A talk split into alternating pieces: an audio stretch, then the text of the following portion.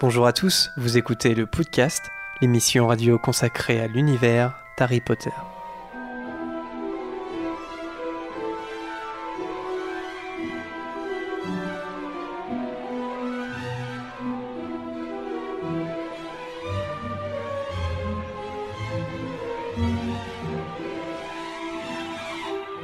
Bonjour à tous et bienvenue dans ce 40e épisode du podcast. Je suis Jérémy, comme d'habitude, et aujourd'hui l'équipe du podcast est également composée d'Harold. Salut à tous. De Lucas. Yo. D'Anthony. Bonjour. De Laura. Salut. de Zoé. Salut. Et de Vanessa. Salut à tous. Euh, aujourd'hui, un podcast consacré à Fleur de la Cour. Donc c'était euh, un sondage qu'on vous avait euh, encore une fois proposé avec deux autres euh, personnages. Euh, c'était Victor Krum et Cédric Diggory. Il fallait choisir le champion, son champion préféré. Et c'est Fleur de la Cour qui a gagné avec une avance assez confortable, avec 48% des voix. Et nous, on est assez contents parce que c'est notre digne représentante française. Cocorico. Et oui. Et ça fait longtemps qu'on euh, n'a pas fait un, un podcast sur un personnage. Donc c'est assez sympa, euh, c'est quelque chose qu'on aime faire, euh, le personnage. Comme d'habitude, il y aura un courrier des auditeurs, il y aura aussi une gazette des sorciers, et mon petit doigt me dit qu'on va parler d'une petite bande-annonce Ton petit doigt te dit bien. qui est sortie il y a pas très longtemps. Il y aura le thème et à la fin, un quiz de Bertie Crochu euh, final comme d'habitude.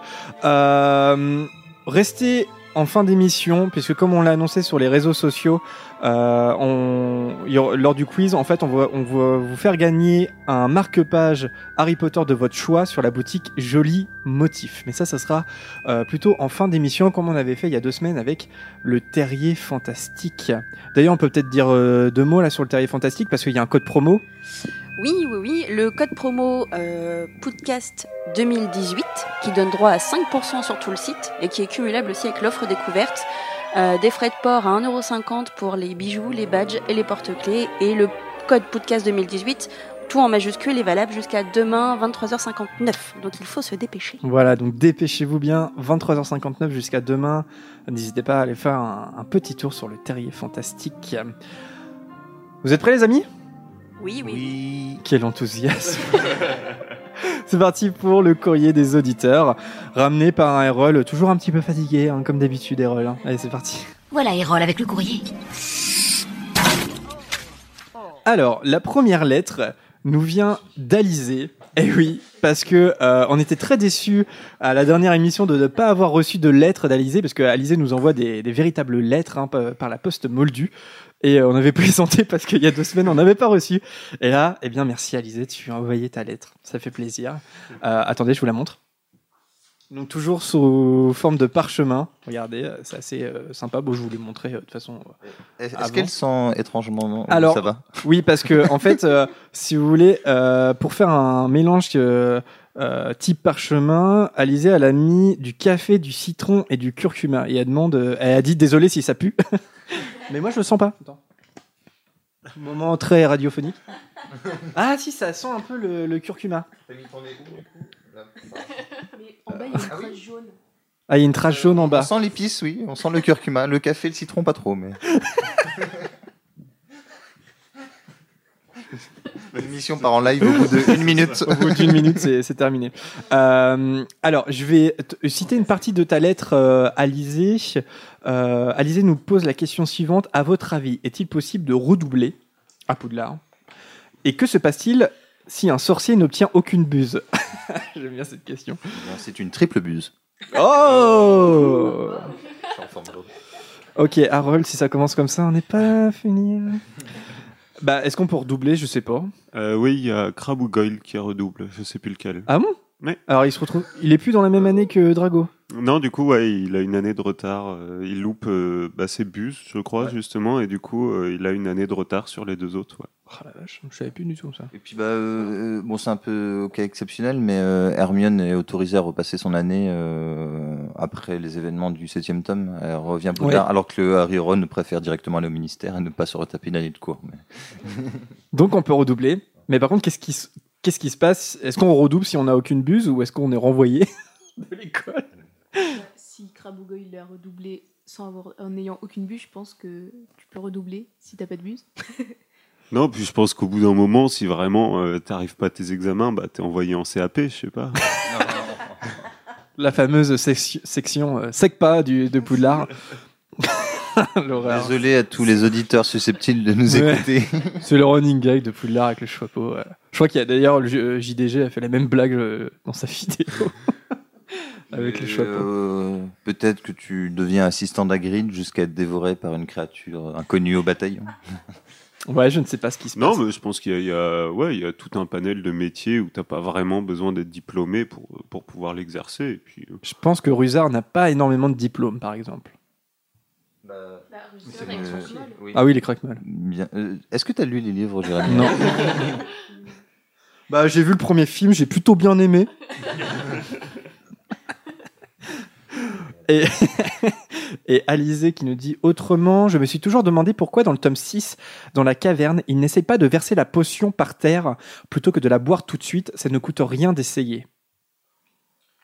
Je pense qu'il... Ouais, non, allez-y. Bah, je pense que Dumbledore, il le dit quand ils arrivent dans la caverne, qu'il connaît le style de magie de Tom, qui sait euh, Ouais. son raisonnement, et que donc il sait très bien qu'il a fait cette potion, enfin il comprend assez rapidement qu'il a fait cette potion pour affaiblir l'ennemi, et que s'il la jette par terre, très, très certainement elle va se rebooter euh, dans, dans la fontaine, et qu'il faut, euh, je sais pas, par un enchantement quelconque, qu'il y ait un corps humain ou un corps vivant qui subisse la potion. Oui, je pense qu'ils connaissent un peu le personnage et donc ça sert à rien d'essayer. euh, C'est une magie très noire euh, qu'on ne peut pas. euh, Voilà, le subterfuge, à mon avis, ne sert à rien. C'est pour ça qu'ils n'essayent pas. Ouais, parce que du coup, il fait, ils font quand même deux trois tests en fait où euh, du coup ils arrivent même pas à approcher la main du euh, du bassin et il y a qu'une fois que euh, Dumbledore a la volonté de boire la potion que là il peut s'en approcher. Mm, Donc mm. je pense que il Ouais. sait très bien que c'est la seule solution.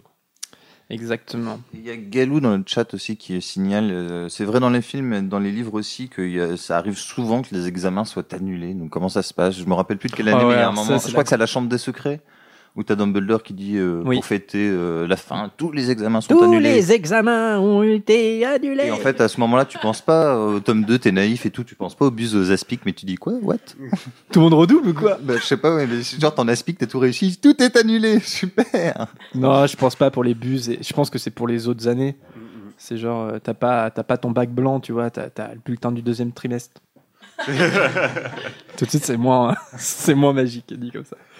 Liam qui nous dit J'ai beaucoup apprécié la pause musicale en milieu d'émission et j'espère que vous allez renouveler. Eh bien, oui, euh, on, on a bien aimé aussi, donc on va le refaire pour cette émission et les prochaines. Avec... Ce sera quel groupe aujourd'hui Non, euh, ça sera un groupe où euh, je vous dirai, je vous dirai. Mais le but, ce serait euh, de vous faire de faire découvrir un groupe différent à chaque fois. Donc la dernière fois, c'était The Remus Lupins, et là, ça sera un autre groupe.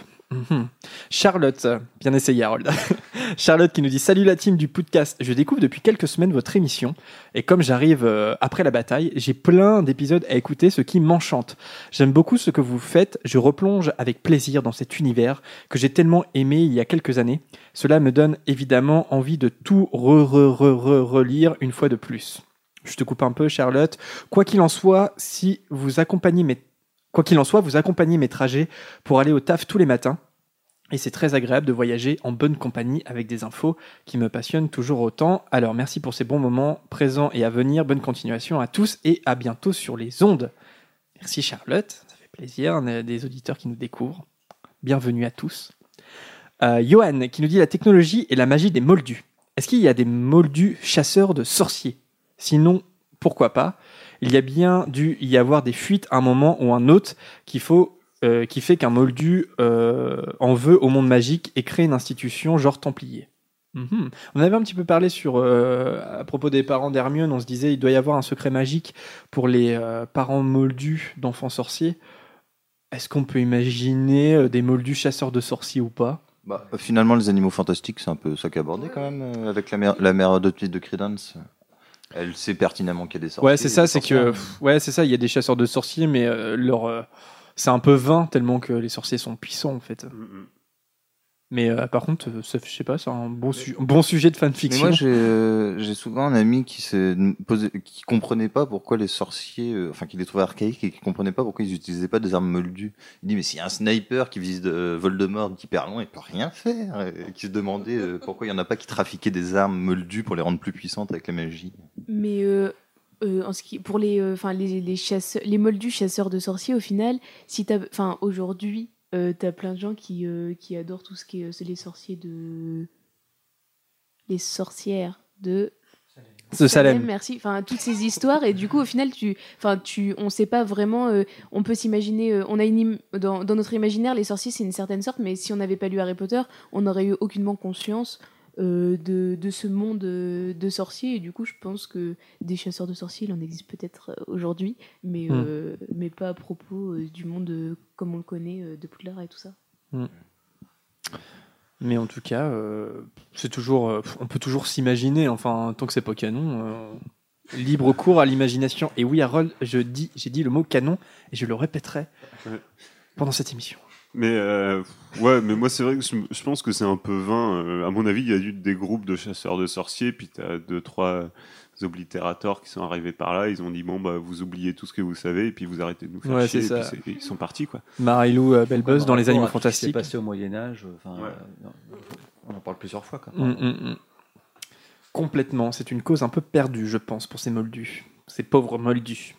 Parce que euh, nous sommes des sorciers, évidemment. Tous, au podcast. Adrien Nuken, qui nous dit bonjour toute l'équipe. Je vous écris aujourd'hui pour euh, ne pas vous remercier d'avoir créé ce podcast.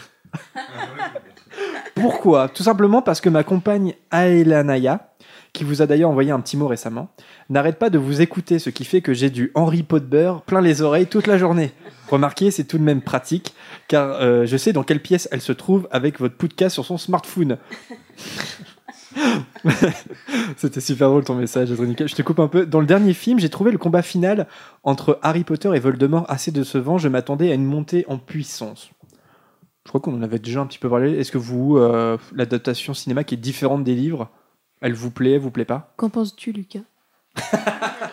Et tout de suite. Euh, C'est mieux dans les livres. je, euh, je sais pas, franchement, je- les, les films, moi, je me le suis pas passé en boucle, donc j'ai un vague souvenir d'un combat euh, semi-épique. euh, Attends, je te le fais. Voldemort qui meurt, ça fait. D'accord, ouais. Et il s'éparpille Mais- euh, comme un puzzle. Je sais, que- je sais que du coup, euh, après, euh, moi j'aime beaucoup euh, forcément le combat final dans les bouquins. Après, je me rends compte que euh, ça serait pas, ça serait pas une scène très cinématographique parce que c'est vraiment C'est un- un, face c'est un dialogue.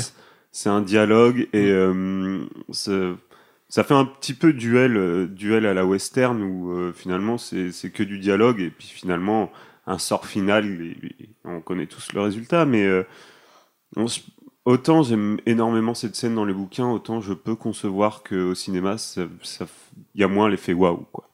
Complètement, ça pouvait, ça pouvait pas être comme dans, comme dans le livre. Après, c'est un peu le choix qui est étrange, c'est, le fait que les mangements ne se, de- désagrègent et euh, ne sont pas des corps sans vie. Ça, c'est un, petit peu dommage. Bah, regarde, Bellatrix Lestrange, elle explose. Euh, je sais pas, je trouve pas d'autres mots. Voldemort, euh, il se désagrège aussi dans les airs, alors que ce qui est intéressant dans, le livre, c'est que c'est un corps. Et, c'est ce qu'il a, évité toute sa vie, c'est d'être un corps sans vie. Et là, c'est une dépouille. On ne sait pas quoi en faire. D'ailleurs, on le cache, je sais pas où à Poudlard. C'est un aspect intéressant. euh, J'aurais aimé qu'il garde cet aspect-là, peut-être. Euh, et d'ailleurs, il y a, il y a toujours une photo qui, qui revient, qui, qui est assez facilement trouvable. On voit Daniel Radcliffe qui, qui est debout devant le corps de Voldemort. Donc, je me demande s'ils n'ont pas tourné une, deux, deux fins, tu vois, du combat. Mais même si on voit des corps quelquefois dans les Harry Potter, je pense que pour les personnages principaux, il y a une sorte de, de truc hyper pragmatique de juste pour que ça soit pas interdit au moins de 10 ou au moins de 12 ou. Ouais, peut-être. Peut-être pas trop le droit euh, de voir les corps, et du coup là t'as- Le sang, notamment, un voilà. peu de sang, mais c'est voilà, la, la personne disparaît, ça passe un peu mieux que. Mais moi, ce que je regrette un peu, ce que j'aimais bien dans les bouquins, c'est que là, Voldemort, à chaque fois dans les films, il n'affronte, à part Dumbledore, que Harry, sans arrêt. Alors que dans le bouquin, il y a quand même McGonagall, Chucklebot, je crois, et euh, les potions, c'est ces euh, gros ventre là, il s'appelle comment? Slughorn. et Slughorn, je crois que c'est les trois qui l'affrontent à la fin. Et Oh, d'ailleurs, Harry a peur parce qu'à un moment, il, il pète un plomb. euh, mais j'aurais bien aimé plus d'interaction avec les autres, en fait. Il fout même le feu au chapeau magique sur la tête de Neville. Enfin, il y a un truc Mm, assez dramatique, quand même. Ouais, mais encore une fois, ça dans le film, c'est un peu plus épique, tu vois. C'est euh, t'as Ron et Hermione qui sont qui sont prêts à être dévorés par euh, Nagini, et puis là t'as t'as Neville qui arrive. Ah, ça a quand même plus de gueule, je trouve. Ouais, c'est c'est épique dans ce sens-là, mais par contre, c'est vrai que euh, dans, dans les films, je trouve qu'on a un peu ce côté euh, péplum où euh, Ouais. quand deux héros s'affrontent en combat, les, les- les autres combattants s'arrêtent et les regardent. Alors que dans, dans, je pense que là, par contre, ils auraient pu faire comme dans le bouquin, que ce soit une scène de chaos total où effectivement, moi j'aurais bien aimé voir effectivement euh, McGonagall, Slughorn et Shacklebot qui, euh, qui se battent à trois, qui sont à trois contre un contre Voldemort, et ça ça aurait pu faire une scène magnifique d'éclairs qui partent dans tous les sens. euh, et euh, non, non, là c'est encore bah, Voldemort et Harry, puis point barre, les autres ils regardent, ils attendent de voir comment ça se finit. Ouais. Et enfin, un dernier message de Marinou qui nous dit Salut l'équipe, j'adore toutes vos émissions euh, que je suis depuis quelques mois. Je ne savais pas que euh, des podcasts sur Harry Potter pouvaient exister. Je l'ai découvert en lisant une fanfiction où une auteure faisait votre promo. C'était en octobre et comment vous dire que j'ai passé des soirées à rattraper les émissions de la saison 1 plutôt que de bûcher mes partiels. Ah Mais franchement, sans regret, bon, et j'ai plutôt bien validé mes matières. Bon bah super, Bravo. heureusement, on s'en serait voulu. Marinou, comme je t'ai dit, comme je t'ai répondu. Sinon, est-ce que vous, euh, est-ce que vous envisagez de faire une vidéo sur les jeux vidéo et Harry Potter? Je demande car il va y avoir les sorties des deux euh, jeux sur smartphone. Et puis euh, euh, récemment, j'ai vu les let's play de Banzai sur YouTube, mais surtout la super vidéo du joueur du grenier. Eh bien, justement, on en, on en parle, on en discute. Flipendo Flipendo. Euh, parce que comme on a une chaîne YouTube, forcément pour les directs, eh bien, on, voilà, on se demande est-ce qu'on n'a pas envie de la de développer et puis en dehors des émissions de faire des petites vidéos, Euh, pas en direct, hein, mais des vidéos euh, classiques YouTube, et notamment de faire des let's play euh, Harry Potter, ça pourrait être sympa. Surtout qu'il y, a des- ouais. il y a des bons gros geeks autour de la table. hein. Je peux vous le dire que ça game. hein. Carrément. Match du Quidditch du 1 ou du 2, mais c'était assez chaud, quand même. ça, ça pue le gaming, donc euh, ça, ça peut y aller quoi. Allez, un big up euh, à tous, euh, à nos tipeurs encore une fois hein, euh, de, de, de ce mois-ci. Donc Emma, Marcus, professeur Livingston, Arlex et plus récemment deux nouveaux tipeurs, Jordan qui est sur le chat. Merci à toi Jordan. Merci. Et Laurent, qui nous a également envoyé un message hier, mais du coup, voilà, euh, ça sera certainement dans le prochain courrier des auditeurs. Merci à vous deux et à tout le monde sur Tipeee. Si vous voulez euh, nous soutenir, n'hésitez pas, tipeee.com slash podcast. Voilà, vous pouvez nous faire un petit don. On vous envoie euh, des contreparties, à savoir des affiches, des petits badges, et puis vous, vous aidez le podcast à être autonome, indépendant, et puis à faire du contenu de qualité. Et à se déplacer aux Concrètement, événements on aussi. peut boire du coca tout en faisant l'émission. Et ouais. Avant, on était à l'eau plate. Maintenant, on est au coca. Grâce à vous, grâce à Tipeee. Allez, on passe tout de suite à la Gazette du Sorcier. Et je trépigne d'impatience de, euh, pas comme tous mes camarades, mais je trépigne d'impatience de discuter de, de cette bande-annonce qui est sortie. Alors, c'est parti, la Gazette du Sorcier. Bizarre ton journal.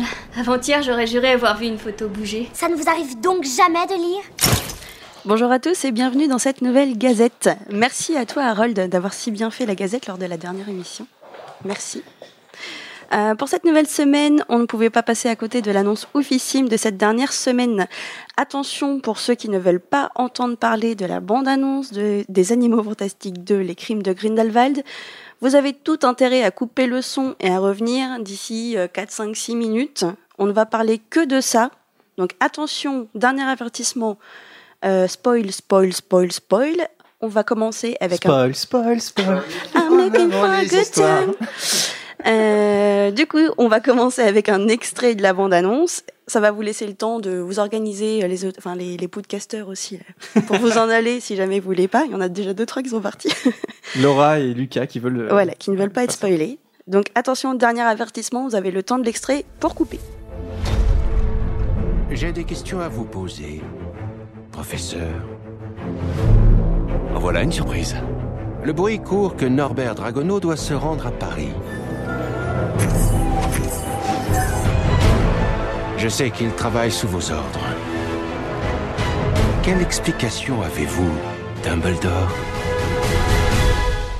Si vous aviez eu le plaisir d'être son enseignant, vous sauriez que Norbert n'est pas du genre à obéir aux ordres. Le moment est venu, Norbert. De choisir ton camp. Tu vas quelque part Non, nous allons quelque part. Extra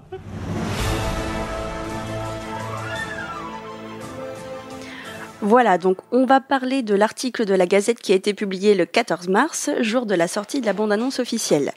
Avant de commencer euh, à vous raconter ce que dit l'article, euh, notre autre partenaire, le Terrier Fantastique, a fait un petit sondage sur Twitter et vous a demandé votre ressenti sur la bande-annonce. Donc pour les résultats, vous nous dites à 4% bof bof. oui, les réponses étaient géniales. À 13% que vous ne la verrez pas. À 13% peut mieux faire. Et à 70% elle est géniale. Donc on sent quand même l'engouement des fans hein, sur les réseaux sociaux euh, pour cette bande-annonce. Ce fut un florilège de je ne vais jamais pouvoir attendre jusqu'au 14 novembre. Dumbledore est trop sexy, j'adore. Vous avez remarqué que Poudlard est construit comme dans les reliques de la mort et pas comme dans l'école des sorciers. Bref, un gros nombre de vives réactions, dans le sens positif ou négatif évidemment, mais beaucoup d'encre virtuelle a coulé. Bref, revenons à nos moutons et parlons de cet article qui analyse les éléments de la bande-annonce. Je ne vais pas tout citer hein, parce que l'article est très long, mais la Gazette sera que sur ça. Donc, euh, pour... Euh, voilà, attendez, j'ai perdu ma ligne.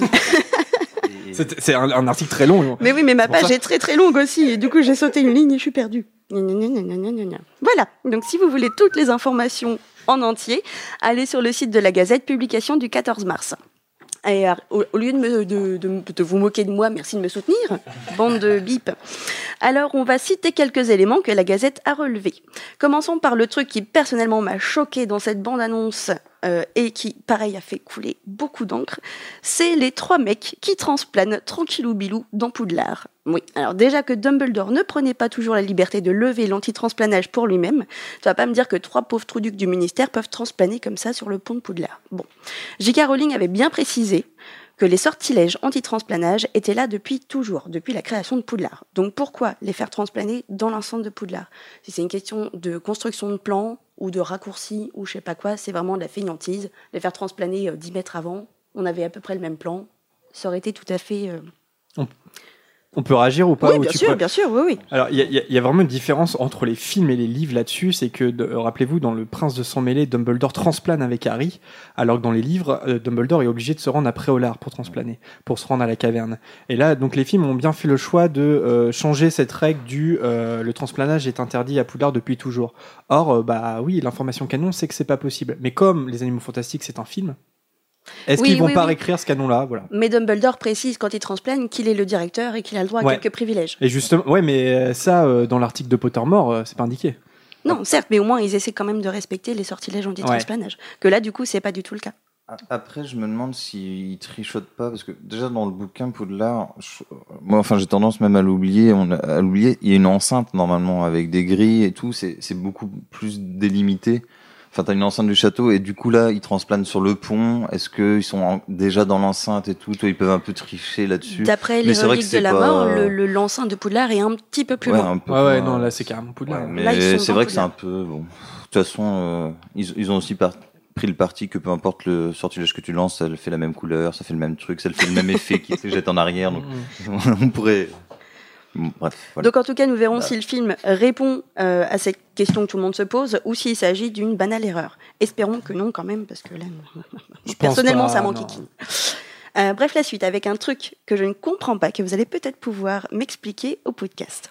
On continue de parler de Poudlard, euh, et comme je l'ai dit euh, avant, dans les questions euh, lambda que j'ai lancées comme ça, la Gazette parle d'une construction de Poudlard anachronique, car elle ressemble à la période des reliques de la mort, ce qui n'est pas logique, puisque celle de l'école des sorciers est plus proche de la période traitée dans les animaux fantastiques. Donc évidemment, Poudlard de l'école des sorciers est forcément antérieur à celui des reliques de la mort, et du coup les, les internautes et les fans s'insurgent en disant pourquoi on a un Poudlard des reliques de la mort et pas un Poudlard de l'école des sorciers. Alors du coup, il y a deux équipes. Il y a l'équipe qui dit Oui, mais attention, l'évolution du décor, c'est simplement une volonté des équipes déco qui adaptent leur travail à la vision du réel, du prod, du scénariste, surtout du chef déco, etc. En gros, il ne faut pas estimer que Poudlard continue d'être construit pendant la saga. Euh, c'est juste une évolution du décor. L'autre clan dit si Poudlard euh, continue d'être modifié au cours euh, de- des années Harry Potter, etc. Et du coup, c'est un anachronisme, c'est une erreur euh, de, de construction en fait. Vous en pensez quoi? Vous êtes plutôt dans quel camp? Euh, je suis dans le camp. euh, euh, non, euh, non, je, suis- vas-y, je suis, je suis dans, je suis dans le camp où c'est normal qu'ils reprennent en fait les décors des. Mais c'est même pas Relique de la mort. Enfin, si il y a eu des petits changements sur le sur le sur les deux, enfin sur le dernier film, mais c'est surtout toute une toute une matrice qui a été refaite à partir du prisonnier d'Azkaban parce qu'en fait dans les deux premiers films de Chris Columbus, c'était c'était pas clair, il n'y avait pas de plan précis sur Poudlard et donc au bout d'un moment ils se sont dit comme on fait une saga de 7 et puis finalement 8 films, faudra peut-être que euh, on, se mette d'accord sur qu'est-ce voilà Poudlard s'est organisé comment et c'est là où est née la maquette, euh, etc. Et c'est carrément plus clair parce que euh, avec les du prisonnier d'Azkaban jusqu'au relique de la mort partie 2, on a à peu près le même Poudlard, on s'y retrouve, on sait où on, est. Au studio Livingston, c'est un moment magique parce qu'on peut voir toute la maquette, l'ensemble de la maquette, l'ensemble de- Poudlard conceptualisé par Stuart Gregg. C'est logique que pour les animaux fantastiques, euh, je sais pas à quel niveau on verra Poudlard, mais c'est logique qu'ils reprennent cette, euh, cette, cette maquette-là parce que euh, parce que c'est Poudlard en fait. Euh, c'est juste que effectivement c'est différent que l'école des sorciers. En même temps, c'est le premier film, c'était pas c'était pas voilà, c'est le- le- l'enceinte était pas claire Mm. dans, dans, dans donc pour moi c'est une logique, ça me choque pas euh, que ça soit différent de l'école des sorciers en termes de chronologie. De toute façon, c'est pas logique non plus que le château change entre la chambre des secrets et le planète d'Azkaban. Donc dès lors, il y a une fracture en fait dans la cohérence euh, dans les films Harry Potter. Après, autant rester sur euh, cette version qui a été faite à partir du prisonnier d'Azkaban et qui a un petit peu évolué, certes, mais euh, qui est notre... voilà, c'est pour moi, du coup, ça lie l'univers des, des, animaux fantastiques et d'Harry Potter au cinéma. Après, en, en 50 ans, on peut se dire qu'il y a des salles de cours qui ont changé d'attribution aussi. Alors ça, en plus, c'est le cas euh, de Oui, la... oui, oui. Je sais pas si tu en parles, mais on voit Dumbledore dans, dans la salle de défense contre les forces ça, du mal, alors que c'est un professeur de Métamorphose. de métamorphose. euh, à savoir, est-ce que, pareil, est-ce que on, on a peur de la petite erreur de film? Bon, c'est comme J.K. Rowling qui l'écrit, mais est-ce qu'on a un- ou alors est-ce que c'est une salle de classe qui sert de métamorphose, ou alors est-ce qu'il est dans cette salle parce qu'il est dans cette salle et que ça n'a rien à voir avec ses cours? On n'en sait rien. Il y a quand même ces instruments derrière. dans ouais, son c'est- C'est vrai qu'il je faut pas pense que- se réinterpréter juste un plan de bande-annonce non plus. Ben non, mais on peut Ouais. spéculer, Non, non, tu vois. mais il y a mais- quand même et on peut avoir beaucoup peur de d'objets de Dumbledore dans cette salle, donc à mon avis Ouais, c'est ouais. sa salle de. C'est Mais après, elle pouvait très de bien cours. être Bah euh, une pas. salle de métamorphose avant. Enfin, Carrément. Hein, c'est Ça, il y a- pas de souci. Les, décors existaient déjà, peut-être. Enfin, ils avaient peut-être pas été. euh, ils ont enchaîné avec le dernier film et le- les Animaux Fantastiques. Ça évite de refaire, de, refaire des décors. mhm. Et euh, je pense que. Enfin, peut-être tout simplement c'est pour nous forcer à nous rendre compte visuellement qu'on est dans Poudlard. Cette salle, on la connaît Ouais. tous, elle est très visuelle, on Oui. connaît l'escalier, et c'est peut-être juste pour euh, nous donner un repère visuel qu'on est à l'intérieur de Poudlard. Bah, c'est sûr enfin, que la salle de, aussi, en plus la salle de classe de métamorphose, euh, dans mon souvenir, on la voit dans la chambre des secrets avec McGonagall qui explique euh, la légende de la chambre des secrets. Clairement, moi, en plus, dans ma tête, j'ai j'ai pas un souvenir très net de cette salle. C'est une salle qu'on a vue qu'une fois. Quand, quand Poudlard était pas vraiment fixé, où il tournait un peu à droite à gauche. Mais dans le et puis, 1, euh, quand elle se transforme en chat aussi, quand ils arrivent en retard. Ah ouais, Ah, c'est la salle de métamorphose, Bah, c'est celle-là. McGonagall en tout cas. C'est- Ah ouais, peut-être, je sais plus. Tu vois, je saurais même pas te dire. Alors que là, la salle de de défense contre les forces du mal, on la reconnaît quand même. Mm, mm. Puis bon. Bah, c'est celle qu'on a quasiment le plus vue, quoi, finalement. euh. Alors, on continue euh, avec un, une autre info. Donc, un petit Dumbledore taquinou qui semble un peu trop sexy à mon goût, mais apparemment. Ouais. apparemment, certains et certaines ne sont pas trop dérangés par ce point. Coucou Lani, si tu nous écoutes. Euh, on peut voir le mec nonchalant assis sur son bureau avec un petit pantalon moulant jusqu'il faut, et bien de dos en plus. Euh, la scène d'après, euh, c'est un regard lancé par-dessus son épaule avec un sourire en coin sur les toits de Londres, une vraie pub Dior. Donc ça, c'est moi qui le dis, hein, c'est pas la Gazette. Mais ça m'a trop fait penser à une pub de Dior. Il se retourne vers Newt comme ça, puis le petit sourire et tout. Enfin bon bref. À mon avis, bon, je pense qu'il va y avoir des fans hystériques dans les salles. Euh, la Gazette Donc, relève. Ouais, peut-être. Je suis pas forcément fan de Jude Law, mais là, je sais pas. il Y a... Je sais pas, t'es toute rouge, Ah, là, en tout cas. Ouais, il y a un truc. Je suis toute rouge, mais je suis toujours toute rouge. Ça n'a rien à voir avec Jude Law. La Gazette relève en revanche euh, que Dumbledore sexy fait reposer des grosses responsabilités encore sur d'autres épaules que les siennes. Lorsqu'il dit à Newt Scamander Je ne peux pas défier Grindelwald, il faut que ce soit vous. Ben pourquoi? Qu'est-ce qu'il a Newt? Que Dumby n'a pas? Pourquoi Newt devient-il l'élu? On aura peut-être, sûrement même, la réponse à cette question en même temps que toutes les autres, ou pas, ça dépend. Euh, quelle est votre théorie, vous euh, Pourquoi euh, pourquoi, pourquoi Dumbledore dit à Newt, c'est à toi de, de défier Grindelwald. Moi, je, je dirais qu'il y a un mélange. Euh, enfin, pour moi, il y a le fait que ce qui est canon. Regard à Jérémy. Dans les livres, c'est que on sait que Dumbledore a d'abord refusé de combattre euh, Grindel- Grindelwald et qu'il l'a fait qu'à la fin. Et du coup, là, vu qu'on tournait autour de Newt, que Dumbledore allait être dans le film, bah, c'est une astuce scénaristique, euh, voilà, assez simple. Euh, et pourquoi pas, euh, si en effet il a terrorisé tout le monde pendant des années et que Dumbledore refusait de le combattre, il y en a bien qui ont dû essayer. Et puis on sait pas où ça va mener. Euh, Ça veut pas dire qu'il va réussir. Puisque d'ailleurs, normalement, Oui, oui. pas censé- il est pas censé réussir. Mais la question, c'est pourquoi lui et pourquoi pas, euh, je sais pas, un Aurore ou. Bah, oui, c'est pour ça que je dis pour l'excuse scénaristique de c'est les animaux fantastiques. Le personnage principal des animaux fantastiques, c'est Newt. Donc la facilité, Oui. c'est de le désigner lui, en fait. Mais il va falloir trouver une sacrée bonne explication. Ah oui, une explication logique qui fasse que ah t'as des animaux, c'est cool, va le combattre. Ouais, c'est ça. Moi, tu le connais pas, tu l'as jamais vu. bah, J'ai tiens, une le sort du monde repose sur des épaules. Après, il y a son frère qui a fait la guerre et tout. On fait une guerre. Moi, j'aurais une théorie pas. qui est un peu plus précise que ça. C'est euh, la Ok, bande-annonce merci. commence. Non, non, mais la bande-annonce. Tais-toi. La bande-annonce commence avec une dé- délégation du ministère qui, qui surveille Dumbledore. Je pense que Dumbledore est trop surveillé pour euh, chasser Grindelwald en fait. Et je- alors je sais pas quel est le rapport. euh, je, je sais pas si- à quel point c'est un ennemi du ministère euh, britannique Grindelwald, mais je pense que c'est juste que Dumbledore il est hyper surveillé. Je sais pas moi ça m'évoque ça en tout cas. C'est genre je peux pas y aller euh, parce que euh, voilà je, je, je- voilà je peux pas. euh, je- J'aurais des problèmes si j'y allais. C'est à toi de le faire. Bon, je sais pas, moi je l'interprète comme ça. Après, c'est peut-être pas que ça, c'est peut-être aussi un mélange, comme tu dis, Harold, d'autres choses. Euh, Il y a cet aspect-là. Est-ce qu'il y a l'aspect histoire d'amour aussi qui joue? Euh, Bah, moi, je pense que c'est son ex. Ouais. Mais moi, Pas forcément je pense que à cette époque-là, il c'est vrai, a- quoi. Pourquoi cette hilarité? Non, mais c'est vrai, c'est une histoire d'amour, quoi. Mais je pense qu'il y a aussi quand même, comme il le dit dans les livres, la peur du pouvoir de Dumbledore, de peut-être se faire retourner aussi par Grindelwald, euh, dans le bon sens du terme. Dans le... de- Bah, allez, hop. Oh là là non, non, mais dans le sens où il, il sait qu'il recherche de la puissance, il sait que Grindelwald recherche de la puissance, il essaye de se détourner de cette voie Dumbledore, et du coup, euh, de juste... Par contre, par contre, il y a, un truc qui apparaît dans. Enfin, c'est surtout Pottermore qui a un peu teasé là-dessus. Moi, j'ai un peu peur de ça, mais bon, pourquoi pas, faudrait voir.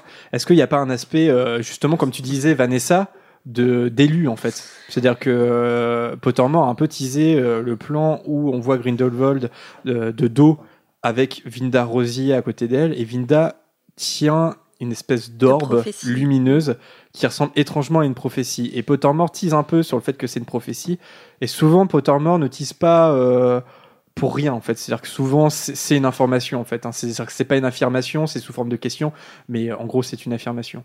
Est-ce que il va pas y avoir une nouvelle prophétie qui va lier euh, Norbert à Grindelwald Je sais pas quoi en penser de ça, parce que ça serait vraiment une redite d'Harry Potter.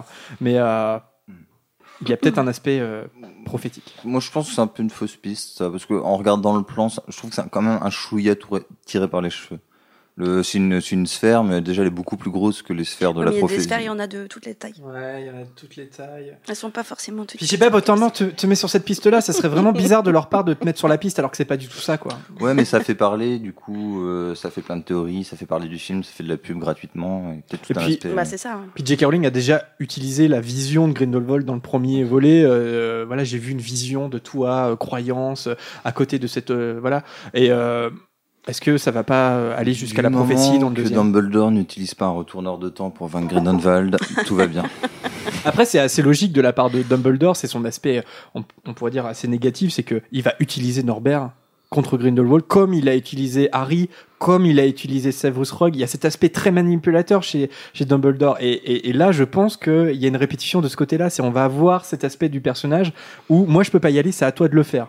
Il a, Mm, mm. tu vois, c'est un Oui, truc oui. qu'on a déjà vu chez Dumbledore. C'est quelque chose qui remet beaucoup en question le personnage quand on, quand on pose un jugement sur lui. C'est est-ce est-ce qu'il est bon? Est-ce qu'il est, qu'il est, qu'il est pas manipulateur? Voilà, je pense qu'il va y avoir cette ambiguïté-là qui va être voilà, cultivée encore une fois dans les animaux fantastiques. Moi, je- j'aime bien cette ambiguïté parce que je trouve que c'est finalement, euh, c'est ni un bon ni un mauvais, c'est un général en fait. C'est juste un mec qui a une stratégie et qui la met de A à Z. et Il un- tire les ficelles, mais c'est pas lui qui est au euh, front, hein. Non, Ouais, bah c'est c'est ça, ça, ça c'est pour ça, c'est vraiment le côté, lâche, euh, le côté, je dirige l'armée, mais euh, sans y participer. quoi. Alors du coup, on va avancer un petit peu. par Ouais, bah ouais. Euh, le reste, ça va être que des questions euh, voilà, en liste de courses qui sont amenées par la bande-annonce. Et évidemment, pour l'instant, on n'a pas du tout de réponse. Espérons que le film va répondre à tout ça parce que ça fait énormément de choses euh, qu'on nous balance. Et euh, bah, pour l'instant, évidemment, on n'a pas d'infos. Mais si le film ne répond pas à toutes ces questions, ça va faire beaucoup de, de- de questions en suspens. Ça va être un peu frustrant, je pense.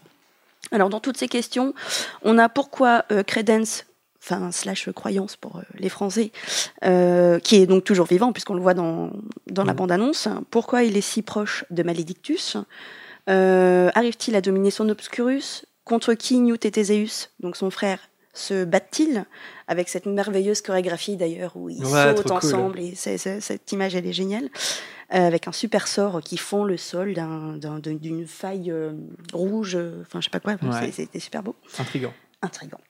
Euh, que vient faire l'arbre généalo- euh, généalogique d'Elestrange dans cette bande-annonce, qui révèle d'ailleurs un fait dont je ne sais pas quoi trop penser et que je ne vais pas vous dire là pour pas vous spoiler à fond, mais si jamais vous voulez voir ce que ça donne, allez voir l'article, c'est expliqué. Euh, D'autres questions, mais que fait Queenie? On ne la voit quasiment pas. Dans la bande-annonce, on doit la voir une fois. Et apparemment, des rumeurs courent comme quoi elle changerait peut-être de camp au cours de cette nouvelle saga. Peut-être qu'elle rejoindra les rangs de Grindelwald. Après- Mais ça, c'est une rumeur, une théorie euh, C'est qui une a rumeur, été hein. lancée. Oui, oui. Une rumeur. Rien n'est acté, bien sûr. C'est une rumeur. R-U-M-E-U-R. rumeur. Dun, dun, dun, dun. Qui sont les trois silhouettes esselées en haut de la falaise des Seven Sisters dans le Sussex et que font-elles? Ah, ah, Intrigant. Ouais. On a plein plein de trucs comme ça où c'est pas du tout expliqué. Donc évidemment, ça reste une bande-annonce pour nous donner très envie d'aller la voir. Et moi, ça m'a donné très très très envie d'aller voir le film.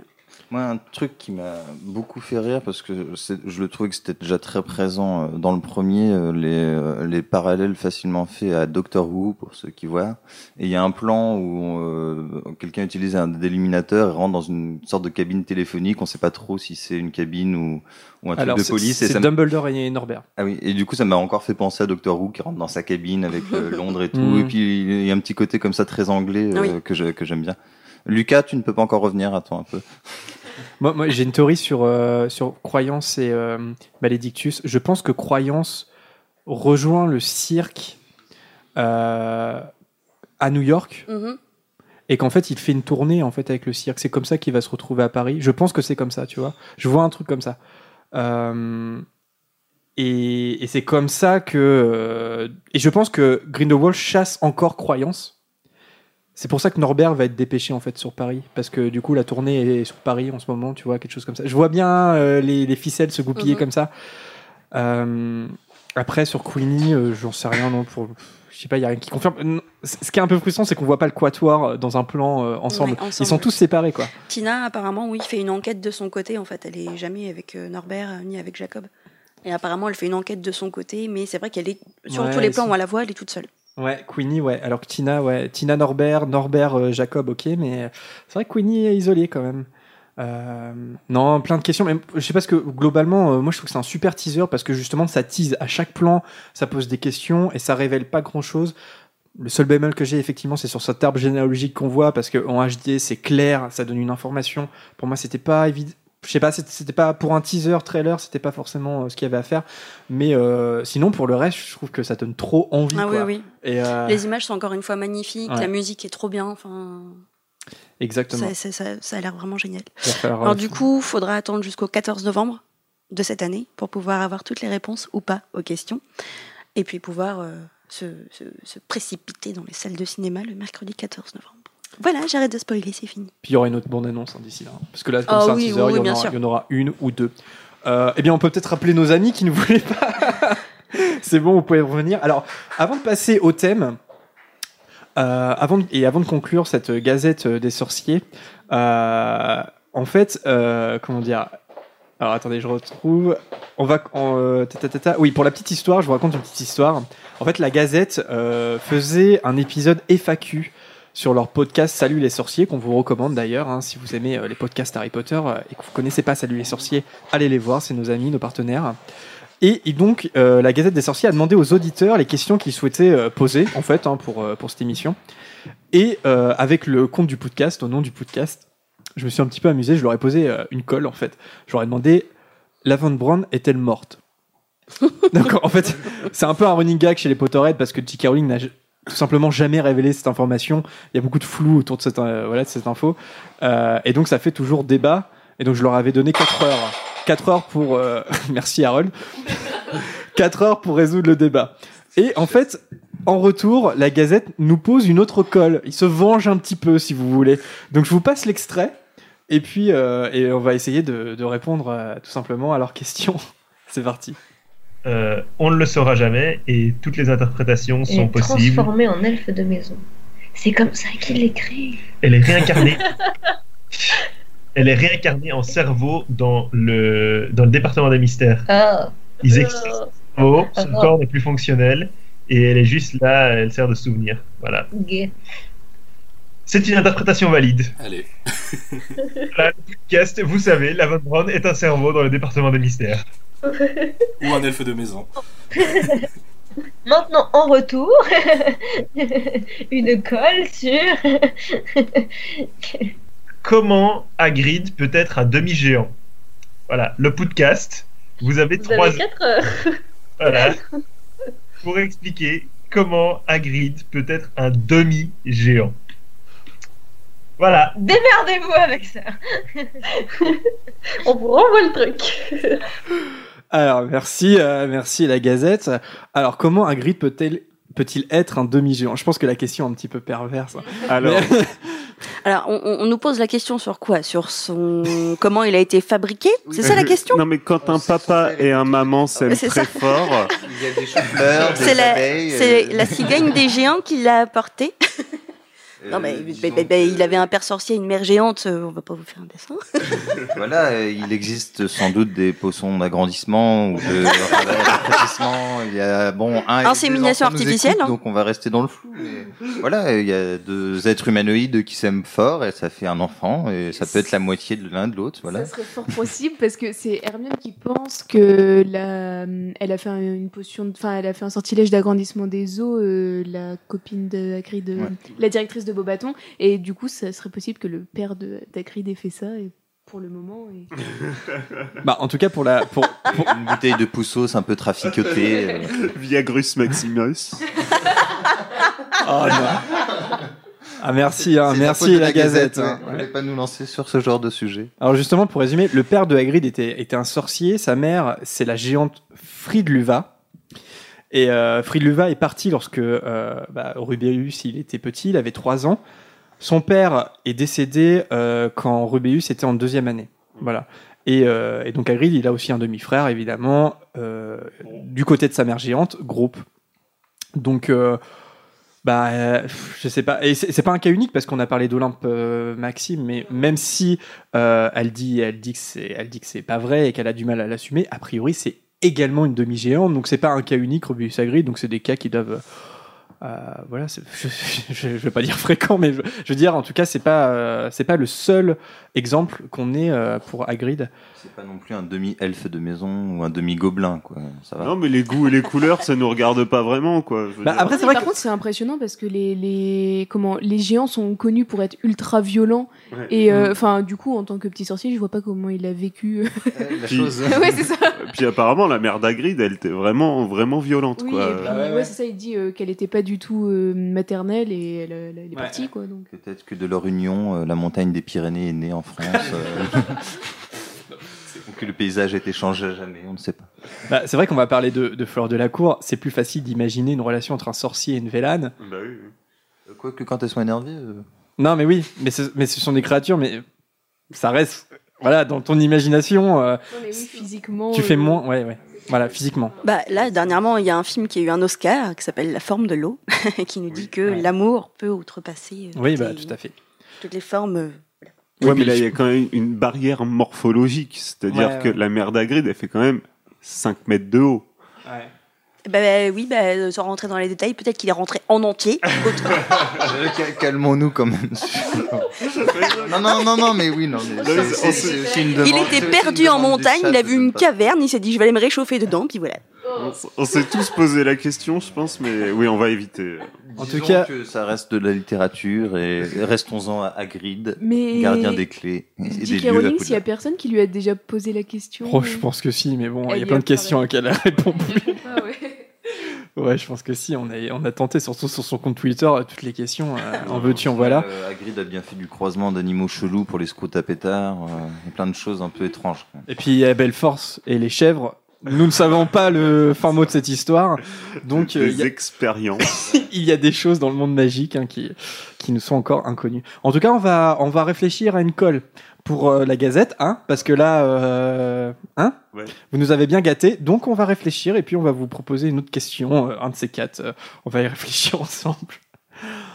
Allez, après cette euh, introduction euh, copieuse, quoique digeste, on lance le thème euh, donc de fleurs de la cour. Euh, bon, comme d'habitude, petit tour de table, quelque chose que vous aimez particulièrement, vu l'enthousiasme à chaque fois. Allez, brièvement, qu'est-ce que vous pensez euh, de fleurs de la cour? Quel, euh, quel avis vous avez euh, dessus? De quoi, Harold? Pourquoi? Parce que t'as pas d'idée? Alors, Zoé? Non, mais c'est. Non, mais brièvement, fleurs de la cour, elle t'évoque quoi, euh, Zoé? Ah, euh. Brièvement, ouais. brièvement, Altagasse, euh, elle- Je sais pas, bah, euh, c'est la seule fille du trois- des trois sorciers, donc euh, Ouais, voilà. ça c'est vrai, c'est une représentante euh, féminine. Ouais. Et euh, bah, je sais pas quoi dire de plus en fait. Bah, Il y en a plein qui la trouvent euh, agaçante. euh, Est-ce que toi, tu- Euh, je dirais pas agaçante, mais. Euh, Non, je sais pas, je suis pas vraiment inspirée en fait. ouais, sur fleurs de la cour, ouais, Laura Euh, moi, je la trouve pas, enfin, très sympathique. J'avoue que je l'ai pas trop appréciée dans le 4. Euh, après, bah, ça reste une, ça restait une, une élève et euh, on a tous, enfin, on- est jeunes encore pour certains. Mm. Et euh, enfin, c'est- je- Harold, euh, Sympa. Vanessa, non non, t'as pas suivi. Euh, mais euh, tout, enfin, et du coup, euh, mais par la suite, elle, le- elle le rentre quand même dans l'ordre et euh, elle, est- elle soutient énormément Bill quand il se fait mordre par euh, Greyback. Ouais. Et du coup, euh, enfin, je la trouve, euh, enfin, elle est, oui, non, je la trouve très chouette par la suite. Et... C'est vrai que c'est un personnage qui évolue. Oui, c'est ça, et c'est ça qui est intéressant Ouais. aussi. Et euh, il faut pas forcément rester sur son impression de, de la coupe de feu. Anthony? J'ai pas trop d'avis sur Fleur de la Cour non plus. Ok, merci. non, mais c'est vrai qu'elle est. euh, on sent peut-être un peu là. C'est une belle femme. Ça, c'est le décrit euh, voilà, J.K. Rowling, mais on sent peut-être aussi la, la jalousie de- des Anglais sur le côté un peu prétentieux des Français. Euh, il est décrit, enfin, elle a un petit peu décrit comme ça, c'est-à-dire euh, voilà, prétentieuse, hautaine, euh, un petit peu la caricature de, du Français euh, vu par les Anglais. Du Parisien, quoi. C'est vrai qu'elle fait très parisienne, alors qu'elle, a priori, a un peu de parisienne, mais. bon, Mais le personnage est, euh, comme souvent, mais euh, enfin beaucoup plus intéressant dans les livres que dans le film, par contre. Exactement, ça on va en reparler aussi. Lucas Euh, euh, non, mais, non, non, mais euh, oui, moi je. C'est vrai qu'au début, elle a un côté très hautaine euh, dans bah, quand elle arrive à Poudlard, voilà. Enfin, tout- tous les élèves finalement de Beaubaton sont, euh, voilà, surtout les filles. Je sais pas pourquoi sont, présentées comme étant très hautaines, en train de se plaindre de tout au château, euh, qu'il fait froid, qu'il y a des courants d'air, que les armurets grincent, euh, qu'il y a un et euh, mais c'est vrai qu'au fur et à mesure, déjà de la coupe de feu, elle devient de plus en plus agréable avec avec le trio. Et puis au fur et à mesure des livres, moi j'ai trouvé qu'elle se rapprochait beaucoup de Molly Weasley dans le dans le personnage de, de femme forte et euh, Bah, c'est d'ailleurs le- c'est parce qu'on a toujours le point de vue d'Harry forcément dans la narration. Quand il est à la, à la euh, à la chaumière au coquillage dans les reliques de la mort c'est une vision qu'il a. Il, il, re- il voit Molly Weasley un petit peu dans dans l'aspect maternel de Fleur. Ouais. Dans, dans l'aspect maternel, puis un peu bourru aussi. ouais ouais ouais. Ouais complètement. Et enfin un rôle qui n'était pas inspiré tout à l'heure. Bah, je suis assez d'accord avec euh, Anthony. Euh... Merci. non, je réfléchissais à ce que dit après, Anthony. Euh, mais euh, moi, ça me dérangeait pas parce que je trouvais le, le cliché du français un peu juste au final et, et assez mignon. Et, et, finalement, Fleur, on la découvre attardivement parce qu'au départ, on la voit surtout à travers le, les yeux des, des, des, filles qui sont en effet un peu jalouses, mais finalement plus jalouses du comportement des garçons qu'elles reportent sur Fleur que de Fleur elle-même. Parce que si c'est si un cliché, mais oui. c'est un cliché drôle aussi. Ah oui, pas, oui, oui, oui. Et puis sur le côté, parce que ça j'aime bien le côté quand elle reprend parce qu'il prononce mal, c'est assez français. euh, Quand euh, Podelard, mais il comprend rien. Enfin, c'est euh, l'impatience aussi. euh. Non, moi je trouve qu'elle est, assez juste. euh, finalement, elle n'est pas dans le tournoi des trois sorciers pour rien, donc c'est quand même quelqu'un d'un peu badass. On vous a demandé sur les réseaux sociaux ce que vous pensiez aussi de ce personnage. Il y a Sarah qui nous dit on ne sait pas grand chose d'elle, mais pourtant on l'aime bien. C'est un peu comme toi, Zoé, j'ai l'impression. Bah euh, ouais, c'est un personnage sur lequel tu réfléchis pas trop, mais euh, finalement tu l'aimes bien. Julie qui dit Je trouve que c'est un très bon personnage dont tout le monde a gardé un mauvais a priori. Pourtant, elle est choisie pour se battre au tournoi des trois sorciers, ce qui prouve ses talents et son courage. Elle n'hésite pas à rejoindre l'ordre et à se battre, et surtout, elle rabat le caquet de Molly, Ginny et Hermione qui ont des préjugés hâtifs sur elle et sa relation avec Bill. Ça, c'est un aspect aussi, elle, elle vient mettre en lumière un peu, euh, on va dire, quelques défauts chez ces personnages qu'on a tendance un peu à évangéliser, euh, Ginny, Hermione. Elles ont une réaction assez puérile hein, euh, avec euh, Fleur, non? Mais même Molly, quand vous disiez Même que Molly. justement, euh, elle, euh, que comment, qu'elle vous faisait penser à Molly, au final, si Molly a du mal un peu avec elle, parfois quand les gens te ressemblent énormément, tu supporterais pas, et du coup, c'est peut-être Ouais. ce qui joue aussi là. Ils aiment pas la même chanteuse, parce que Molly... euh, Mais euh, Molly, il y a un peu un autre cliché de la mère qui veut Oui, pas lâcher son fils, et peu importe la fille qu'il aurait été, Mm. je pense qu'elle aurait été un peu dans le jugement pareil de non mais c'est mon garçon, en plus c'est le plus vieux ou pas loin, je crois, donc euh, me l'arrache pas. Il y, a Léo, il y a Léo qui dit Je pense que c'est un bon personnage de femme forte et engagée. Et elle est aussi la représentante de la classe à la française de manière un peu cliché mais savoureuse. La French Touch. Ouais, je pense qu'il il synthétise bien Léo là. Euh, sur Twitter, RLG qui nous dit c'est un personnage super intéressant. Elle n'est pas entièrement humaine à cause de son côté Vélan. Elle a un- une belle évolution dans l'œuvre. De plus, c'est la première à vendre Poudlard comme autre chose qu'un paradis, ce qui la rend merveilleusement détestable d'ailleurs. C'est vrai, c'est un personnage que quand elle arrive, elle vient, elle vient un peu remettre en, question euh, le enfin voilà, Poudlard. Elle vient remettre en question ces personnages qu'on aime tant, Molly, Ginny, Hermione, qui ont parfois des réactions euh, qu'on peut aussi juger euh, de façon négative. Et euh, j'aime bien, j'aime bien. euh, C'est aussi ce que, ce que peut apporter des, des élèves étrangers, enfin des personnages étrangers. Puis, bah, faut savoir que, étant donné que ce sont des sorciers et qu'il y a peu d'écoles, ils ont forcément entendu parler de Poudlard, et donc ils ont forcément des préjugés, des a priori, Mm. parce qu'ils ont eu qu'une vision qu'on leur a racontée de l'école, donc c'est aussi normal qu'elle apporte une sorte de contrepoids euh, à l'habitude qu'on avait de, de l'école. Bah, c'est vrai que du point de vue d'Hermione et de Ginny, on a l'impression, au début, on a l'impression que Fleur de la Cour est assez superficielle. Et finalement, on se rend compte, euh, justement, dans cette scène dans l'infirmerie avec, avec Bill qui s'est fait mordre, que euh, c'est pas elle qui est superficielle, c'est plus, euh, c'est plus Hermione et Ginny, voire Molly, en fait. euh, Bah, dans- surtout Molly, parce que c'est. Molly qui lui dit bah, De toute façon, toi, Fleur, euh, bah, voilà, le mariage est annulé. Vu comment il est défiguré, tu vas plus vouloir de lui. Regarde, bah physiquement, oui, il est oui. plus euh, beau. Et, elle lui rabat le caquet un peu. Et, et- Toujours à la française, en À disant France- je suis suffisamment belle pour deux, quand même. Exactement. Et ça, c'est une de mes phrases préférées, je crois. Dans... c'est très certainement c'est ma phrase préférée de Fleur, mais aussi un, un passage dans Harry Potter. C'est on est, je suis assez belle pour nous deux. Merci bien, euh, Madame Weasley, quoi. Et ça fait, ça fait du bien, quoi. Ça fait du bien d'entendre ce genre de choses. Et ça la sort un peu de du côté superficiel qu'on pouvait. euh, voilà, euh, penser d'elle en fait. Et puis qui, voilà, qui se carré- elle est aussi caractérisée comme ça dans la Coupe de Feu. Je trouve qu'en plus dans cette phrase, elle résume un peu, elle rabat le caquet d'un peu tout le monde de dire euh, bon, je sais très bien que de toute façon vous me jugez que sur mon apparence. Mm, ouais. Euh, je sais très bien que quand on me voit, tout le monde pense ah je suis très belle. Enfin, il y a beaucoup de choses, je trouve, derrière une phrase assez simple qui, ouais, qui classe en fait. Ouais. Après, je pense que effectivement entre la Coupe de Feu et le Prince de Sang Mêlé, elle a peut-être aussi évolué, comme elle évolue même dans la Coupe de Feu après la deuxième tâche quand Harry euh, sauve Gabriel. Alors consi- euh, rappelez-vous, elle considère Harry comme un petit garçon. C'est, la phrase qu'elle a quand Harry arrive euh, dans, la, dans la salle où sont réunis les champions. Elle pense que Harry est venu leur délivrer un message. Or, on le sait, euh, c'est, il a été élu par la Coupe de Feu comme le nouveau champion et a dit mais c'est insensé comme elle dit souvent, c'est insensé, c'est un, c'est un petit garçon et Harry est hyper offensé, un petit garçon quoi. Bah, c'est un petit garçon. Oui, hein, mais euh, tu vois, c'est, tu vois ce que je veux dire. Et puis le petit garçon, euh, en fait, ça, quand, quand il sauve sa sœur, tout de suite, ça va devenir beaucoup plus sympa avec lui et puis euh, loyal envers Harry. Ça va rester en plus. Puis là où c'est un peu exagéré, c'est que le petit garçon, ils ont 3 ans d'écart quand même. Quoi. Ça va. euh. Bah oui, non, mais voilà, c'est ça, c'est, c'est pas vraiment un petit garçon.